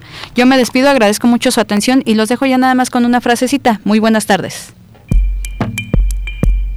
Tienes una cita con un científico. Digan lo que digan, la Tierra se mueve. Galileo Galilei.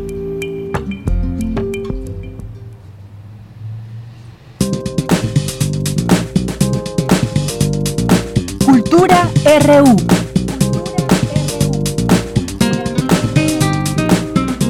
Bien, pues llegamos a la sección de cultura con Tamara Quiroz. Adelante.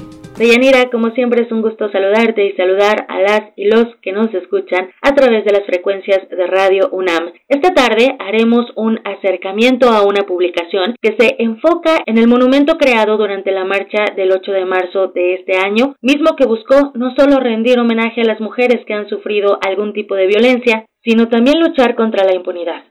Se trata de 8M21 del muro al memorial de la Cátedra Nelson Mandela, una publicación de la colección Cuadernos Cátedras, producido a través de la Dirección General de Publicaciones y Fomento Editorial y de la Cátedra Nelson Mandela de Derechos Humanos en las Artes. Para contarnos más detalles de este proyecto, conversamos con una de las colaboradoras de esta publicación, la fotógrafa Anaí Tirado.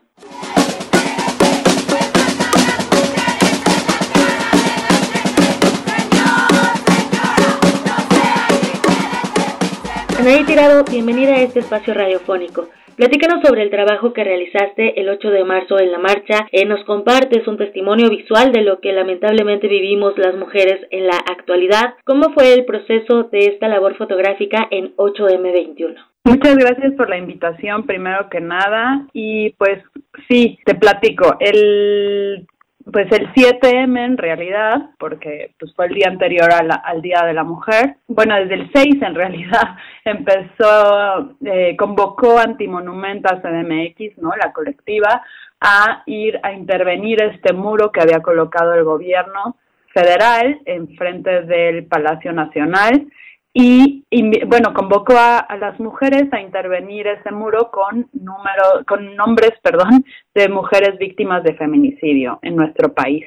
Y pues conforme eh, pasaron las horas fueron llegando cientos de mujeres no solo a poner nombres sino ya también a poner eh, flores y listones y a convertirlo todo en una ofrenda y bueno, eh, específicamente el proceso del registro que yo hice o del, documento, digamos, que yo hice fue el sábado, fui allá en la tarde y fotografié cada una de las vallas. Eh, la idea era después hacer este fotocollage que es el resultado final, digamos, de la obra, en donde uní cada una de las vallas para que se viera este muro, ¿no? Que, que hicieron y además para que también pudieras acercarte lo suficiente como para poder leer cada uno de los nombres de las víctimas que estaban apuntadas en este mural.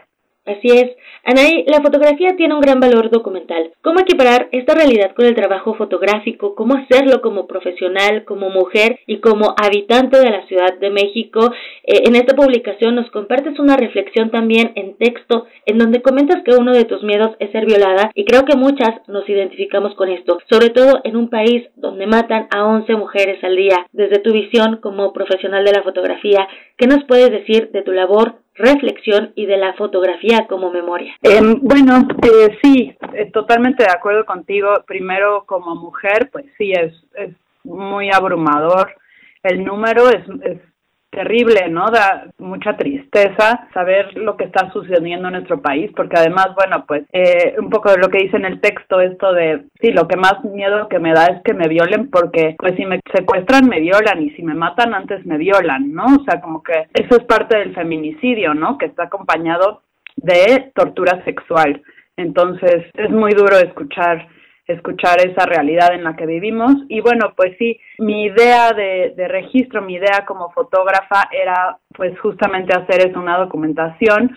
Eh, creo que es muy distinto, bueno, yo no soy fotoperiodista, empezando por ahí, y pues bueno, lo que hice fue al final una obra, digamos, distinta en el sentido de que, bueno, pues es un collage, ¿no? Este, y pues sí, creo que la fotografía al final es muy importante.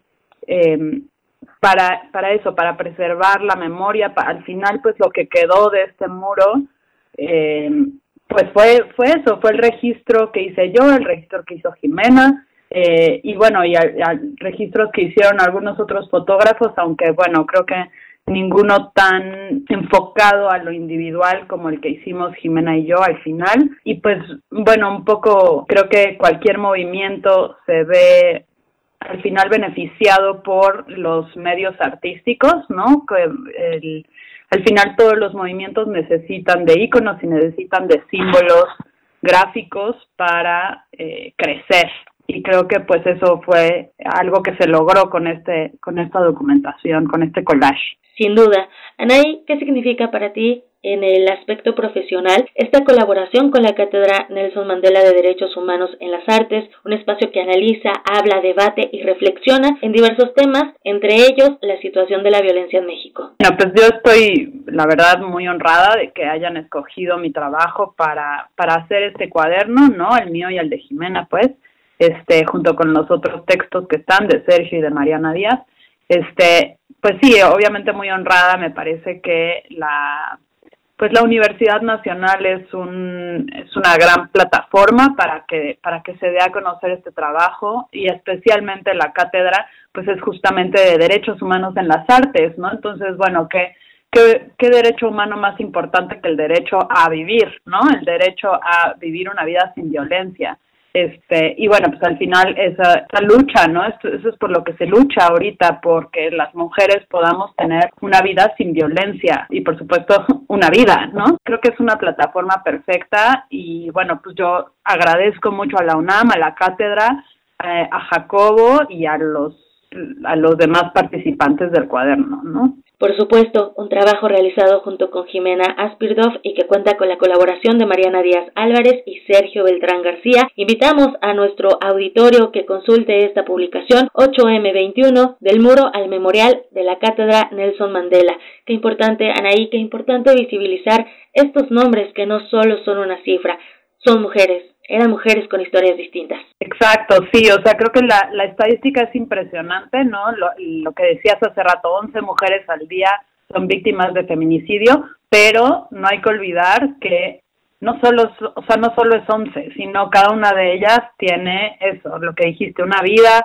familia, una historia, ambiciones, sueños y todos fueron arrebatados. Así es. Anaí Tirado, gracias por estos minutos, gracias por compartir parte de tu trabajo con el auditorio de Prisma RU. Muchísimas gracias a ti. Hasta luego. Señor presidente. Te matan los delincuentes, lloran, te matan la policía. 8M21 del Muro al Memorial, publicada por la Universidad Nacional Autónoma de México a través de la Dirección General de Publicaciones y Fomento Editorial y la Cátedra Nelson Mandela de Derechos Humanos en las Artes, la encuentran en la página www.cuadernoscátedras.unam Hasta aquí la información de hoy. Les deseo que tengan excelente tarde. No olviden seguirnos en redes, arroba prisma.ru. A mí me encuentran en arroba tamaraquiros-m. De Yanira, regreso contigo. Gracias, muchas gracias Tamara, gracias por esta información en cultura y pues ya casi nos despedimos, hoy nos vamos a despedir con música, hoy nos da tiempo, así que pues vamos a escuchar esto que se llama Inside Looking Out The Grand Funk Railroad, esta canción. ¿De qué, ¿De qué año será, Rod? Bueno, pues por ahí sí tienen el dato. Con esto nos vamos a despedir el día de hoy. Gracias a todos ustedes que nos han escuchado en esta tarde de miércoles. Sigan disfrutando el ombligo de la semana. Eh, gracias a todo el equipo, a nombre de todos ellos, soy de Yanira Morán. Que tenga muy buena tarde, buen provecho de 1948 que la ponemos eh, aquí la producción porque un día como hoy nació Mark Farner, ex guitarrista de este grupo. Con esto nos despedimos, hasta mañana, buen provecho.